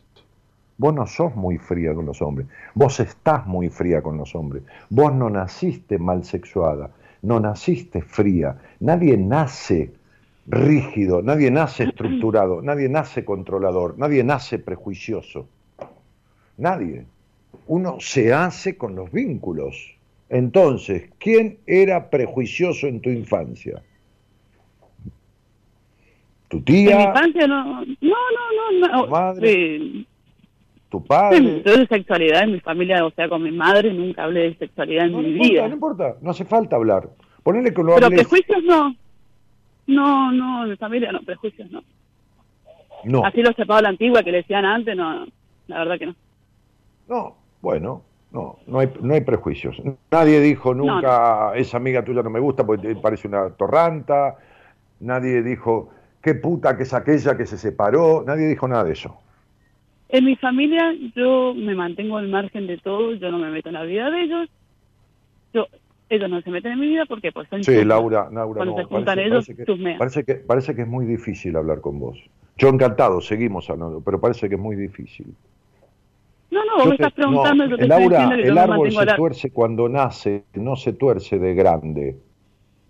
No me hables de cómo sos con tu familia ni se metes con ellos. Estamos hablando de una mujer de 40 años. Yo te estoy hablando de tu infancia. Entendé que esto que te Yo no pasa, tengo recuerdos de mi infancia, yo no tengo muchos recuerdos de mi porque fue una infancia. infancia de mierda. Bueno, por El que no recuerda su infancia es porque tuvo una infancia absolutamente de mierda. Claro, Pero de acuerdo, mierda. Entonces, como fue una infancia de mierda, pero déjame hablar, carajo. Como fue infancia, si vos querés saber todo, entonces cortá y arreglate el quilombo vos. Pero estás negando toda posibilidad, no me dejas entrar. No, no tengo quilombo con nadie, yo era la rebelde, yo era esto, yo no tengo un problema con nadie, yo acepté a mi mamá, menos mal que tuve a mi tía. Pero pará si tenés un quilombo de órdago, tenés 40 años y te has acostado con un montón de veces con tipos para hacer una muñeca inflable y no saber lo que es tener una sexualidad sana. O sea, te has prostituido emocionalmente. Entonces el problema lo tenés vos. Yo tengo 67 años y ni pruebo un Viagra, ¿entendés? Porque tengo bien la cabeza que es el órgano sexual. Y lo que vos tenés mal es la cabeza, no es la vagina ni las tetas. Entonces tenés que preguntar para aprender, no querer responder todo y ser perfecta. Porque toda tu puta vida te la pasaste siendo perfecta o queriendo demostrar perfección. No, yo no tengo problema con mi familia, yo no me meto con nadie, yo me y mi tía y esto y lo otro, mi papá, yo no tengo resentimiento, mi madre la comprendí. Pará, ¿de dónde venís? De un espárrago. Si tenés un quilombo semejante, es porque tuviste una crianza de mierda, porque a lo mejor tuviste un abuso sexual y ni lo recordás porque lo escindiste, porque fue tu manera de... O porque a lo mejor tuviste un padre rígido o abandónico y no podés confiar en un hombre ni en pedo, porque tenés terror al abandono. Y la que tuvo supremacía en el hogar donde naciste fue tu madre. ¿Lo sabés? ¿Que tu padre no existió? ¿O tampoco lo sabés? Sí, sí, sí, siempre fue mi mamá. Y bueno, y entonces, ¿a dónde carajo querés confiar en un tipo y tener una entrega y abrir la sexualidad? Si los pitos abandonan, Laura, ¿no es que los pitos abandonan? ¿Cómo crees que tu vagina se abre y se entregue? ¿Cómo crees que tengas un orgasmo del que el 80% de las mujeres no tienen? Que es a partir de la vagina. Y se creen, y los profesionales de la psicología, que son imbéciles, creen que el orgasmo, ¿no? Este, Master y Johnson, ese boludo de hace 50 años todavía sigue. No, que, la, que el clítoris está bien. Que todo el orgasmo es de clítoris, porque el clítoris mide 10 centímetros. Pero hay mujeres que son el 80%, que les es imposible tener un orgasmo con la penetración, sin tener que rozar su clítoris o tocarlo con algo, o que se lo toquen. Entonces, eso tiene que ver con otra cosa. ¿Vos por qué te crees que yo vivo atendiendo psicólogas? De acá, del exterior, porque cuando estudiaron y se recibieron y un día de pedo escuchan este puto programa, se dan cuenta que hay algo que yo sé que no está en los libros. Y que encima, en las carreras que estudian de psicología, que yo también estudié, no existe la materia sexualidad. Entonces nadie toca este tema y nadie trata este tema. Vos tenés quilombos de tu historia y una histeria que ni te cuento. Desconfianza de los hombres, melancolía, e imposibilidad de un tránsito sano sexual y una intolerancia tremenda, porque vos fuiste criada en la intolerancia, no siendo escuchada e intolerada. Si tuviste abandono emocional de tus padres y si tu tía a lo mejor te sobreprotegió, entonces tuviste abandono de los dos lados. Claro. Entonces, Sí, porque la sobreprotección es otro abandono. Entonces, Laura, es importante que esta baja confianza que tenés en vos, que querés taparla, como el perro que caga y echa y, y con las patas levanta tierra para atrás para tapar la cagada, tenés extrema baja confianza en vos que te dejó ese hogar donde naciste. Pero tenés desconfianza, pero a la vez tenés necesidad de aprobación. Entonces pones el cuerpo para que otro acabe. Entonces te sentís cada vez peor porque te llenás de la energía de mierda siendo una mujer recipiente. Entonces vos tenés que sanar esto porque tenés 40 años. Y eso es lo que he querido durante mucho tiempo. Pero lógico, pero para esto tenés que aceptar las cosas. No es que, ay, no, yo soy, soy fría con los hombres. No, no sos fría con los hombres. Soy, sos traumáticamente desconfiada. Porque el que se comió un tarro de dulce de leche cuando era chico y se intoxicó y terminó internado, le haces oler dulce de leche y vomita, descompone. Bueno, vos tenés una terrible traición de tu padre. Entonces el terror al abandono y el miedo a la traición de los hombres hace que la manera que tenés de no entregar, nadie se entrega, es una manera de decir, de no establecer un vínculo amoroso, es tu resistencia, es como que tenés más pija que ellos, ¿entendiste? Sí, sí, sí. Sí, tenés más larga la pija que los boludos con los que salís. Entonces te asegurás de que ninguno pueda con vos. Y si ninguno puede con vos, ninguno te abandona porque vos ya lo estás abandonando cuando lo estás conociendo. A todos abandoné siempre. Pero por supuesto, ¿con quién te crees que estás hablando? ¿Con lo boludo que saliste? No, estás hablando conmigo, mamá, que no sé una mierda de nada, de un montón de cosas, pero de esto no encontré nadie que se me ponga al lado. Nadie. Y esto no es ufanarme, es, no tener falsa modestia. Así como reconozco que no sé de la mayoría de las cosas de la vida, también sé que de esto sé lo que no sabe prácticamente nadie que yo haya encontrado en el mundo a través de las miles de personas que he atendido. Porque el 90% de las miles de personas que atendí tuvieron años a cagarse de terapia, hasta 30 años de terapia, habiendo resuelto conmigo en tres meses. Si yo publicara, si yo publicara las confesiones de mis pacientes en el grupo de pacientes y las publicara, mira, le pedí permiso a dos de ellas para publicar lo que ellas explican de lo que fue el proceso. Pero no para hacerme propaganda, no necesito, yo tengo gente en espera, para que los demás vean que se puede arreglar. Hace un mes y pico que les pedí, ni siquiera lo publiqué. Ni siquiera lo publiqué. Todavía no lo publicaron. Se lo di a, la, lo tiene mi mujer y dije, gorda, ¿cuándo vamos a publicar esto? Porque no nos olvidemos. Dijo, no, ya después te, digo y te pido y vos me decís cuándo, que ni, ni bola. Entonces digo, este problema tuyo, yo ya te conozco más que los tipos con los que te acostaste. ¿Entendés? Como te digo, que tenés la pija más larga que los tipos, que los abandonantes que te abandonen, que esto, que tus rigideces. Entonces, deja de querer tapar toda esa mierda que te jode la vida, porque si vos fueras feliz teniendo los tipos cagando y todo, a mí qué me importa. Es un problema, es una cuestión tuya. Este, no, Hoy vino a verme una mujer que después de 20 años de matrimonio, el marido un día agarró y se fue a la puta que lo parió. Y ella me contaba que era feliz. ¿De qué feliz me hablas? Le digo. Si yo no la conozco, me la mandó un amigo. Si sos una controladora insoportable, si tuviste ese tipo cagando toda la vida, si no, no soportás que nadie, si desmereces a todo el mundo. Y entonces empezó a transfigurarse. Me dice, nunca nadie me habló así. No, nunca nadie te dijo la verdad y vos no la aceptaste, porque nunca nadie te la dijo, porque vos no querés verla. Ahora, ¿sos así o no sos así? Sí, él me dijo que estaba harto de mi maltrato. Bueno. Entonces andá y mandá la reputa madre que lo parió a todos los psicólogos que durante cuatro años te atendieron, le dije. Entonces, hermana, por eso la gente no quiere, no, no la gente, es decir, algunas personas no quieren hablar conmigo. Porque tienen miedo a la verdad. Por eso dije que lo único que hace que uno no solucione los problemas es el miedo a resolverlos. Entonces, si vos resolvés el problema este, a lo mejor viene un tipo y te traiciona, ¿viste? ¿Entendés?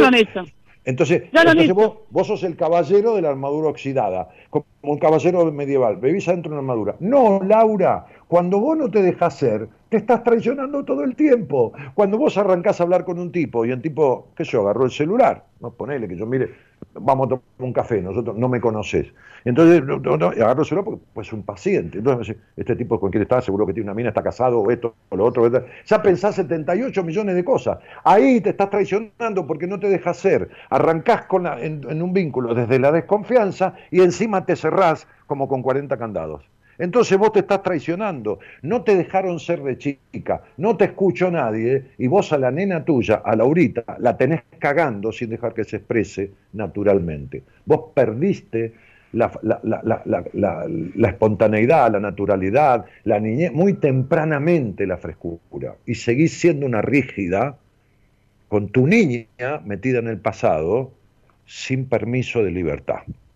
Entonces, nadie te va a traicionar, porque ya estás harta de traición a vos misma, Laurita querida.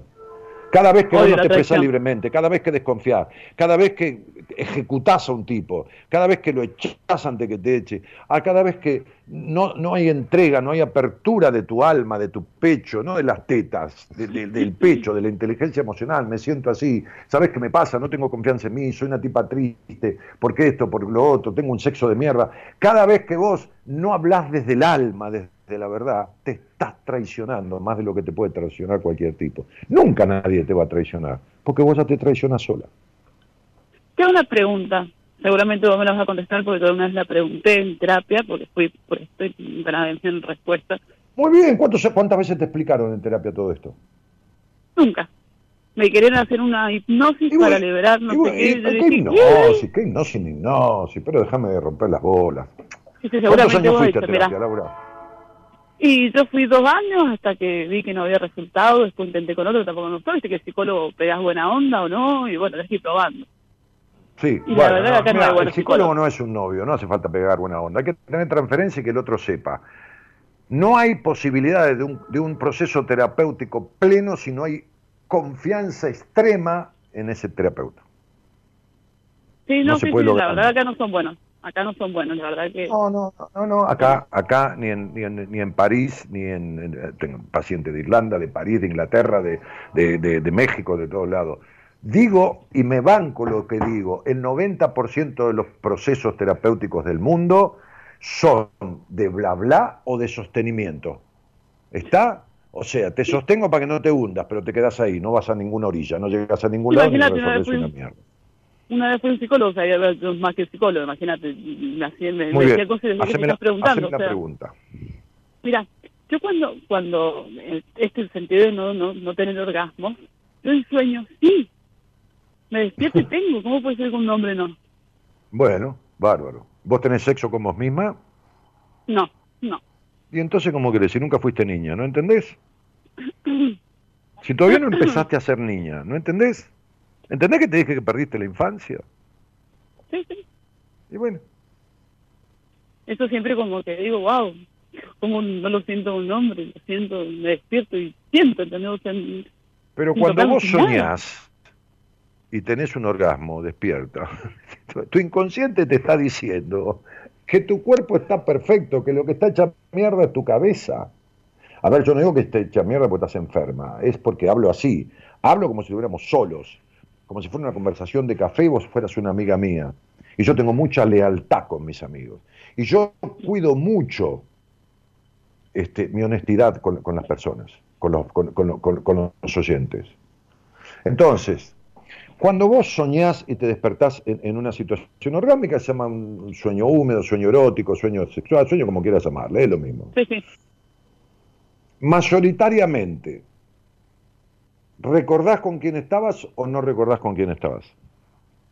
No, porque es un sueño que yo me despierto, a veces me acuerdo, a veces no me acuerdo, pero me despierto y siento esa sensación de decir, wow. ¿Entendés? No, pero es espera, loquísimo. eh, sé, sé específica. no me yo acuerdo, no me acuerdo, me despierto y, me pasa eso, no me acuerdo. Bueno, entonces no me digas. que yo estoy a veces soñando con alguien que me traleleo no me todo. No, no, no, no, no, justamente esa no me acuerdo. No es que yo estoy soñando que me estoy fraleleando con uno, que sé yo, que esto, que lo otro. Pero te estoy diciendo, por eso, pero tu respuesta fue a veces me acuerdo y a veces no me acuerdo. Entonces no te acordás. Por eso te estoy La diciendo, mayoría- no, no, te acordás. Bueno, muy bien. Decime, Por eso justamente me contacté con vos porque yo sé que vos me podés ayudar te tengo confianza. No, yo no te puedo ayudar si no te trato. Yo lo lamento. Porque Claro, se pero arregla puede una por eso se quería. No se, no se arregla, no, no, hay, no tengo la manera. O sea, porque lo que, que hay que trabajar es tu cabeza, no la vagina. Y tu Claro. cabeza no se arregla en una conversación de radio, ¿entendés? Vas a entender las cosas, pero no va a producir una resolución. Y no es que yo te quiera captar, ah, la enganché para tratarla. No, ni en pedo, a lo mejor ni te trato yo, te trato una terapeuta de mi equipo, o sea, y a mí no me da 10 pesos porque yo te pase de paciente, ¿viste? Ni 100 ni nada. Entonces, lo, lo que digo es, ¿qué relación, que, que- que- no acontecimiento, qué relación, qué tipo de emociones o sensación emocional, sacar de lado el sexo, el cuerpo, todo, tenés de recuerdo con tu padre de, lo- de los 8, 10, 12 años de tu vida, a esa edad? Mi padre no, lo único que hacía por ahí me pegaba cuando me portaba mal, nada más. Me hacía cariño, siempre más cariñoso que mi mamá. Pero no fue un mal padre, o sea, él, bueno, me dio amor más que mi propia madre. Él laburaba mañana, tarde y noche y día para curarme, para poder mantenerme viva, ¿entendés? Engañó a mi madre, todo un tema, pero... ¿Para curarte yo no- de qué? Y cuando me enfermé era mucha plata lo que se necesitaba. Está bien, mi amor, ¿de qué te enfermaste? Pero explicá, yo no soy fumanchú. ¿Qué? Creo que te dije leucemia. Leucemia. Problemas Sí, con la la- sangre. ¿No? Cuando vos lees el libro de Medicina Cuerpo-Mente y lees leucemia, ¿a qué edad tuviste leucemia? A los 17. Mm. ¿A qué edad menstruaste? Eh, un año antes de, de enfermarme. ¿Y a qué edad debutaste? A los 20 años. Con él. Un año, un año antes. Vos fíjate cuándo menstruás. Tardísimo. Sí, sí, Tardísimo para lo habitual. Tardísimo. Esto es una evolución demorada, porque vos fuiste grande cuando eras chica y cuando ibas creciendo estabas descompasada de las edades, ¿entendés? Cuando tenías 7 como si tuvieras 15, cuando tenías 16 como si tuvieras 8. Entonces, cuando arranca la menstruación, vos te metes una leucemia. Y 10 años internada. Y, y cuando, y cuando, cuando uno... ¿Eh? Que 10 años eh, padeciendo la enfermedad que me dijeron que no podía tener hijos. Me curo yo a los 30 años, por ahí de, de los de 20 a los 27 años. A los 29 tuve un aborto que según la medicina no podía tener hijos porque era infértil. No, pero eso los médicos dicen a veces, algunos médicos dicen cualquier cosa, ¿viste? No es que No, cualquier cosa, dicen lo que creen, pero, pero como decretan, decretan. Mire, como vas a un psiquiatra y vos decís, mire, estoy triste, el tipo dice, usted es, es este es depresivo. A la mierda, cagamos. Es que a mí me, me hicieron todos los estudios a ver y por haber. A ver, yo no tenía fertilidad, era infértil totalmente.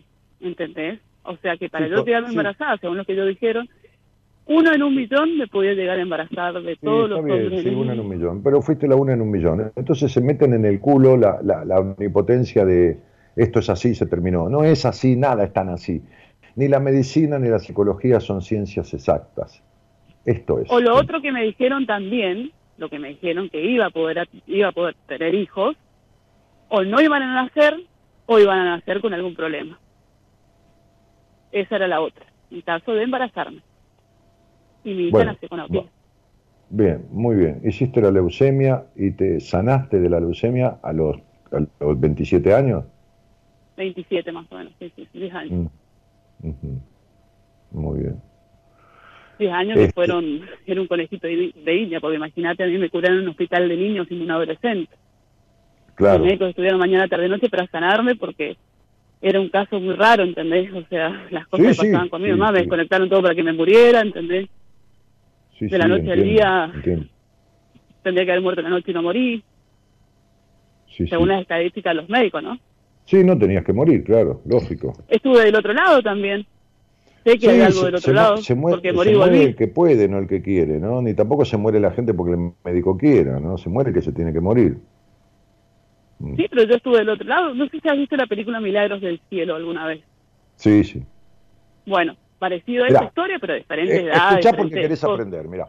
Este, eh, la leucemia tiene que ver, por supuesto, bueno, con este un cáncer en la sangre, glóbulos blancos de modo incontrolado, bueno, toda esta Sí, cuestión. sí.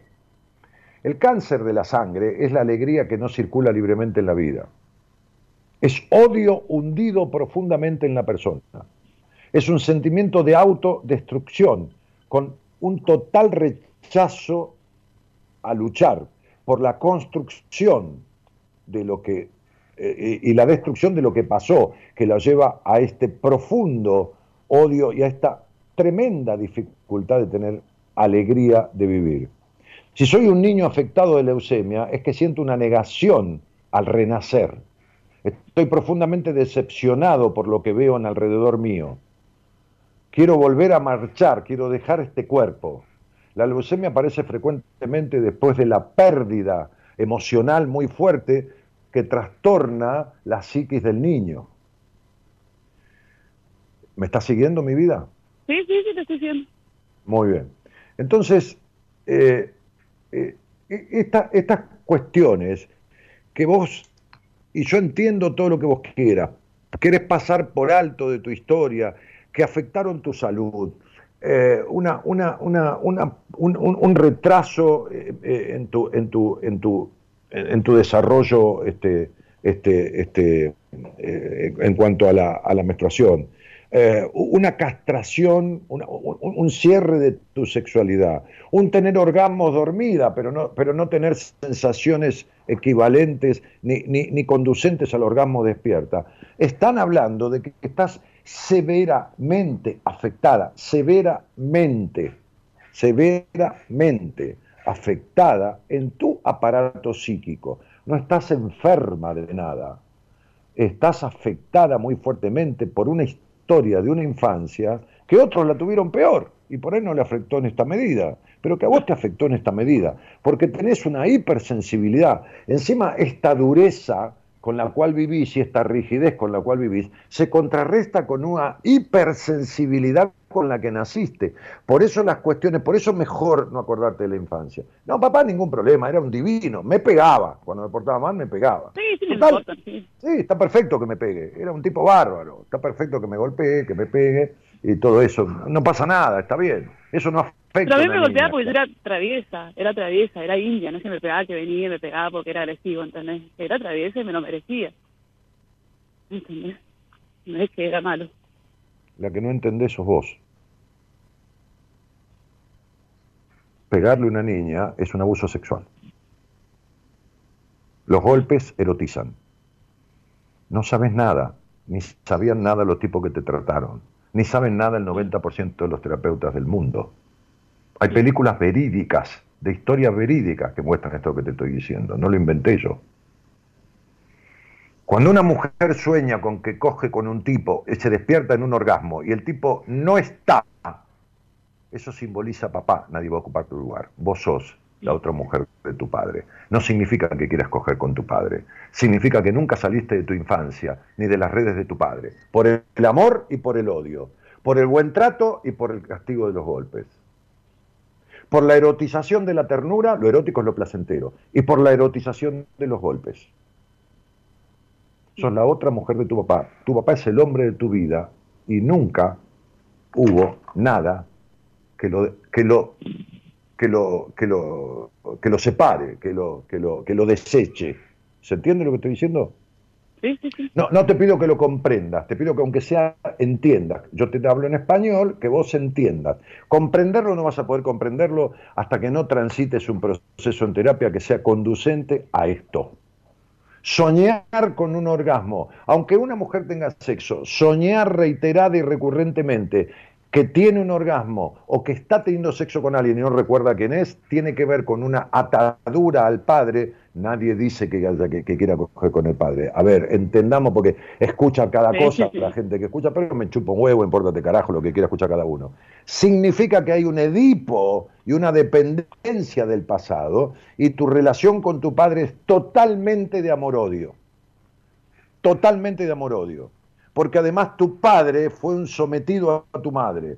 Entonces hay muchas razones por las cuales esta niña tiene heridas gravísimas en su psiquis y un encierro total en la relación con los hombres. Solo una mujer desconfía de los hombres cuando fue traicionada severamente por su padre. Si no, no hay desconfianza de los hombres.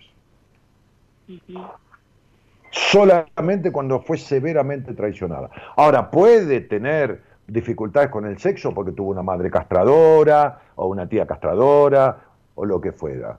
Pero vos estás sobreerotizada con tu padre en una relación amor-odio. Amor-enojo. Amor-enojo, llamale. Llamamos amor-odio por definición, no hablo de odio, de rencor. No, amor tan fuerte con el enamoramiento como en el enojo. Y entonces de que me merecía los golpes es porque vos fuiste criada en el merecimiento de los golpes.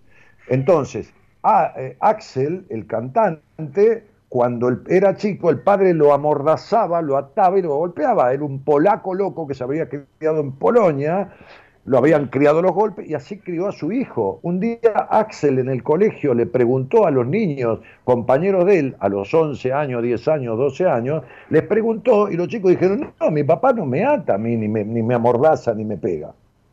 Pero el pibe hasta ese momento creía que esa era la forma de vincularse con el padre. Cuando a Pablo Coelho, el que vos le diste el alquimista, o que 50 millones de personas leyeron en el mundo ese libro, cuando Pablo Coelho le dijo a los padres, que era el padre ingeniero de una clase alta de Brasil en esa época, años 60, época del hipismo, que él quería ser artista, lo internaron con un psiquiatra confabulándose y le metieron electroshock para cambiarle la idea de ser artista. ¿Me estás escuchando? Sí, sí, sí, sí. Bien, y él creía que se lo merecía. Pasó el tiempo, volvió medio boludo y siguió al año con la misma idea. Lo volvieron a internar y le volvieron a meter electroshock. Un día se le ocurre, cuando tenía 20 años, 21, a Pablo Coelho, ir a ver un psiquiatra a él. El psiquiatra dijo, ¿qué le hicieron? Pablo Coelho se fue de la casa, editó una revista barrial, un día escribió una canción, se juntó con, con hippies, con artistas de esa época, es mucho mayor que yo un día escribió un libro, lo llevó a una editorial, no tuvo ningún éxito, no vendió un carajo. Se llamaba El alquimista. Pero fue un genio. Lo agarró ese libro porque era un resiliente, era un tipo que cuando venía la contrariedad, como fue con lo de los padres, acostumbró a pelear contra la contrariedad. No se metió un cáncer. Pero vos no lo hiciste a propósito, hiciste lo que pudiste. Y se fue a otra editorial y vendió 54 millones de libros. Pero cuando a él los padres lo internaban, porque decía que quería ser artista, él creía que esa, ese era su merecimiento. Y vos creías que te merecías los golpes. Bueno, yo te cuento que las dificultades con la sexualidad pueden venir de la rigidez de la crianza, de una madre castradora, de un padre castrador, de esto, del otro. Pero cuando hay un Edipo tan fuerte por admiración y enojo con el padre, que todo le justificas a tu padre, y es el gran hacedor o el gran factor de tu desconfianza de los hombres, mental y genital, porque el orgasmo en la mujer tiene un símbolo de cierta entrega. Entonces vos sos la mujer de tu papá. ¿Está claro? Hay que empezar por esta histeria y por este dipo no resuelto. ¿Y a quién recurro acá si vos no me puedes ayudar? Acá no, nada. Yo puedo... Si yo tengo que viajar a hacerte entrevista, viajar a Buenos Aires a hacer entrevista con vos, lo hago, ¿eh? Yo, yo, yo atiendo mujeres de todo el mundo, nadie viaja a Buenos Aires, yo hace 12 años que atiendo virtualmente, el que quiere venir por acá, yo todavía no estoy atendiendo personalmente de manera asidua, por ahí veo a alguna persona, yo atiendo todo virtual. Tengo pacientes de Colombia, de Estados Unidos, de Australia, de Panamá. ¿A qué querés venir acá? ¿Cómo? ¿A qué, ¿A qué querés venir acá? No, no, porque yo pensé que era eh, presencial, pero si es virtual, mejor. yo no atiendo a nadie presencial. Yo tengo, ¿Cómo atiendo a una mujer de Irlanda presencial? Tengo una paciente, en, tengo dos pacientes en Paraguay, tengo una en Irlanda, ¿cómo la atiendo? Tengo otra en Colombia, ¿cómo la atiendo presencial? No, bueno, por ahí en la parte de Argentina que es más cerca puedes viajar y puedes hacerlo. Hay posibilidades. No, para nada. ¿De qué vas a venir una vez por semana acá? Yo no atiendo tampoco una vez por semana. Yo no tengo sesiones de terapia. No atiendo en sesiones. No veo a la gente una vez por semana. Bueno, y, organizamos ¿Por qué? ¿Por qué? ¿Por qué no la veo una por semana? Porque el problema está en la niña, y ninguna niña puede esperar una semana. Yo no tengo que cuidarte a vos, que sos una grandota boluda. Yo tengo que cuidar a la nena, decepcionada, maltratada, golpeada, no protegida, abusada, no por tu primo, por la gente que te crió, no escuchada. A esa tengo que, que- que cuidar. ¿Y qué le voy a decir? Nenita, si mañana soñás o tenés una angustia, metételo en el orto y esperá la sesión que viene. El 99% de los conflictos de los adultos están en la infancia, no están en el presente. Si vos tuvieras un conflicto del presente y me decís, mira Daniel, tengo miedo, la verdad que estoy bárbara en mi vida, tengo buenas relaciones, qué sé yo, me salen mal cosas como cualquiera, pero tengo un problema, te, te- quiero confiar, mira, la verdad que me salió un contrato en Singapur para ir a trabajar a Singapur y me da miedo, viste, cambiar la sociedad, la forma de vida. Ah, bueno, fenómeno. Maradís. ¿Cómo Maradís? Sí, sí, sí, Maradís. Mira, Maradís viajó por el mundo. Este, Corina Harry. Corina Harry actuó en, Estados Unidos, fue a Hollywood, eh, es esto, es psicóloga, por supuesto. Ah, chau, hasta luego. ¿eh? Entonces vas a tener una sesión por semana. Porque tenés un conflicto de adulta, un problema de adulta, de que, ah, esto, lo, de adulta. Ahora, cuando el problema está en la infancia, totalmente en la infancia, no, mi estilo y mi sistema es otro. Es de una interacción permanente. ¿Está claro? Sí, sí, sí, sí. Bueno, tus dos años de no terapia, buenos. tus dos años de terapia no solo mejoraron, no mejoraron nada, sino que estropearon. Encima estropearon, porque desinformaron e informaron mal y decepcionaron. Entonces hay que barajar y dar de vuelta y hay que entrar en un proceso interactivo que va a tener que ver con tu psiquis, con tu mente y después con tu cuerpo. Una vez me dijo una psicóloga eso. Un psiquiatra, perdón. ¿Qué te un dijo? psiquiatra que, que vi porque, bueno, tomé pastillas con alcohol, una locura. Eh, Y él me dijo que quería hacer eso, pero después se mudó, se fue a otro lado y perdí contacto totalmente con él. Si todo el mundo te abandona, porque vos te abandonás, mi amor. ¿Cuánto hace que me escuchás? ¿Cómo? ¿Cuánto hace que me escuchás? Hace como vi que mi hija tenía un año, hace como nueve años por ahí. Pero por eso te digo, ¿vos entendés que vos no fuiste escuchada y no podés escuchar? ¿Vos entendés que me escuchás a mí? No importa cuántas veces, pero de hace 10 años y todavía no te enteraste que yo atiendo gente de todo el mundo y virtualmente. ¿Entendés que? Sí, lo sé porque te he escuchado todo este tiempo. ¿Y cómo lo vas O a saber si me estás diciendo que si hace falta viajar, viajar? Hace si que 10 como- años te escuché la primera vez y un par de veces más y después, bueno, me perdí con el tiempo y hace un par de semanas te volví a escuchar, Ah, te bueno, busqué de vuelta Bueno, y te empecé a escuchar eh, por internet también, escuché todo. Bueno, Hice el test ese también que, que hiciste del alma, también me salió tal cual. ¿Entendés? claro, Entonces, bueno. Pero date cuenta entonces que tenés una historia jodidísima de infancia, que vos pintás como que no tuve problema con nadie, eh, mi tía me suplió, suplió a mi mamá, mi papá me pegaba porque me lo merecía, este, me dio todo el amor del mundo, pero no estaba nunca, to- to- todo justificado, todo cerrado, pero vos te hiciste una leucemia y después te, te- te mandaste pastillas con alcohol y te quisiste suicidar. No, no, está todo bárbaro, ¿entendés? Y sí, porque uno llega un momento en su vida que busca- querida, que busca- este, este- esto te valió por, por, por 14 años de terapia, no por dos. Este, pero bueno, nos vemos en, en algún momento porque hay detalles y cosas que yo, bueno, que estamos al aire, demasiado he hablado de, de intimidad, este, pero que, que- que hay que hay que hablar, hay que pormenorizar, porque, porque el tratamiento no es, viste, este, bueno, ah, ¿cómo andás? Hola, sí, no, no, es a medida es esta mujer que es única, tiene esto, esto, esto, esto y esto. Y esto, esto y esto y esto, hay que poner esto, esto y esto y esto para arreglar esto, esto, esto y esto. Y ahí vamos. ¿Entendés? Sí, sí. Es como un vestido de novia, hay que hacerlo a medida. ¿Está claro? Sí, sí, te entiendo perfectamente. Muy bien, te mando un cariño. Bueno, muchas gracias. Chao. Chao. Ah.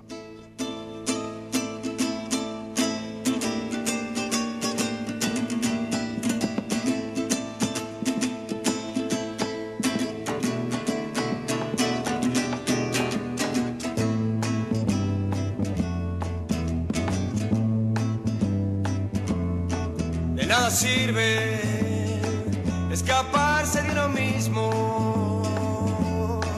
De nada sirve escaparse de uno mismo.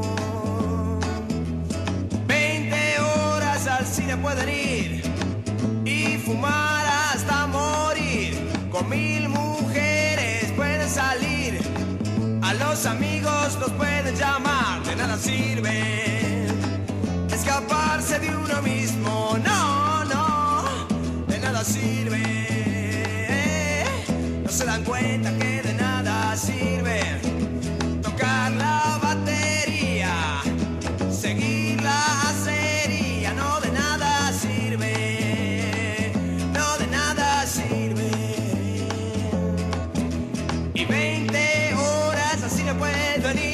Dámelo, dámelo Gerardo y, pon este temita para el final porque es un hallazgo que hayas puesto este tema. Martín dice, Dani pregunta, ¿cómo repercute en una hija mujer un padre infiel que repite eso sistemáticamente de su infancia? ¿Cómo te voy a decir eso, Martín? Quiere decir que todas las mujeres del mundo, que son 3.500 millones, si hay mil millones que los padres son, ¿eh? le va a repercutir lo mismo. Yo tengo que hablar con esa mujer, tengo que ver qué le pasa, tengo que ver quién es, cómo es estructura, cómo esto, cómo lo otro. No es matemática esta, pibe. No se arreglan los conflictos o las posibilidades, las respuestas, como si fueran las personas robot que a todos les pasa lo mismo ante la misma situación. ¿Está claro? ¿Vieron la resistencia de esta chica? Bueno, esa es la resistencia que tiene la persona, la justificación de todo. Él está todo bien, pero tuve leucemia, pero me estoy a los 16, pero este, me quise suicidar, pero no siento nada en el sexo, pero, pero estaba todo bárbaro. Este, hace tiempo que quiero hablar, dice este gato al arco, así me recomendás un profesional de tu equipo, no da el tiempo. ¿Qué tiempo no da el tiempo? Pero, pero ¿por qué no te dejas de mentir? Que encima no tenés ni tu foto, ni tu cara, y tenés una foto de un gato, ni tu nombre, ni nada, no existís, flaco. ¿Cómo no vas a tener tiempo? ¿Cómo vas a tener tiempo de hablar conmigo? Primero que puede ser a la madrugada y en la radio. Segundo que puede ser de día, tres veces por semana, a las 4, a las 5, a las 6 de la tarde. En fin. El de la cortina final se llama De nada sirve, es un tema de Morris. Eh, hace falta sacudir a veces a las personas, sacudirlas, como hace el perro cuando se moja y se empapa, que se sacude para sacarse el agua, para sacarle toda la mierda que tienen en su cabeza de creencias arraigadas justificadoras de su historia, justificando todo y teniendo la explicación para todo, pero tienen la vida hecha mierda. Y lo peor de esto es que hay poca gente, poca, muy poca gente, que sabe lo que hay que saber. Por eso, cuando yo veo un paciente, un- una, persona en una entrevista de primera vez, que, ya me alcance y me sobra, con, imagínense que con esta mujer yo hablé esto en 30 minutos, imagínense que sé lo que es una hora ya sola, ¿no? Ya no me queda nada por averiguar, ni, que, ni me queda nada por saber de la persona, ¿no? Por eso cuando, cuando la tomo y la derivo a alguien de mi equipo, que considero que es pertinente para que se trate el problema que tiene, no le pregunto a mi terapeuta después, sea hombre, varón, mujer, lo que carajo fuera, cómo anda esa paciente. No me importa.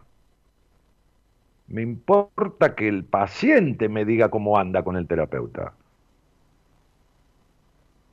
Por eso cuando derivo, habitualmente suelo decir, a veces me puedo olvidar, lógicamente, ¿no? Porque bueno, escribime en Instagram dentro de un mes, un mes y medio, y contame cómo andás con el terapeuta que te mandé.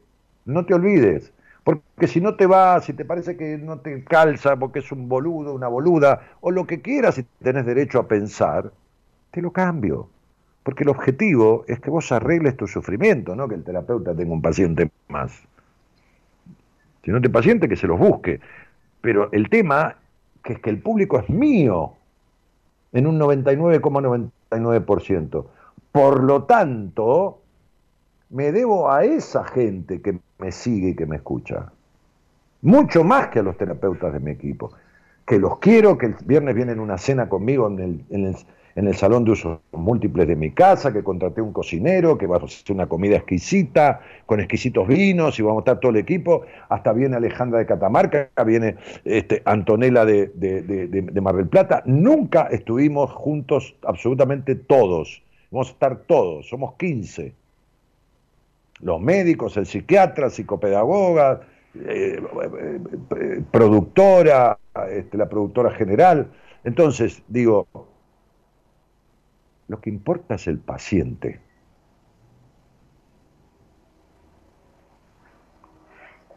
Me estoy yendo de la mano del señor Gerardo Subirana, que opera y musicaliza a la perfección el programa y que con este tema que se estaba yendo nos seguimos yendo.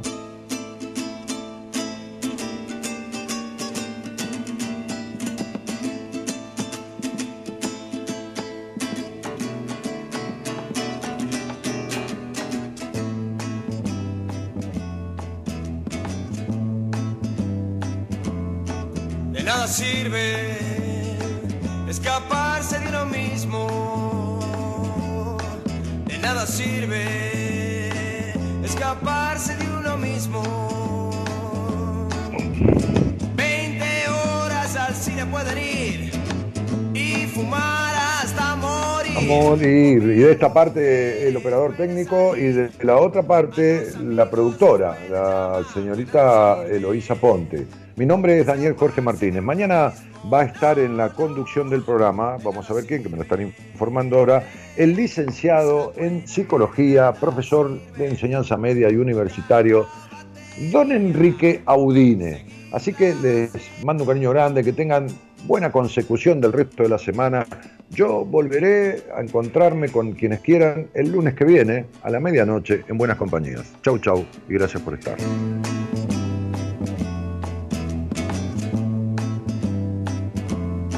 De nada sirve escaparse de uno mismo.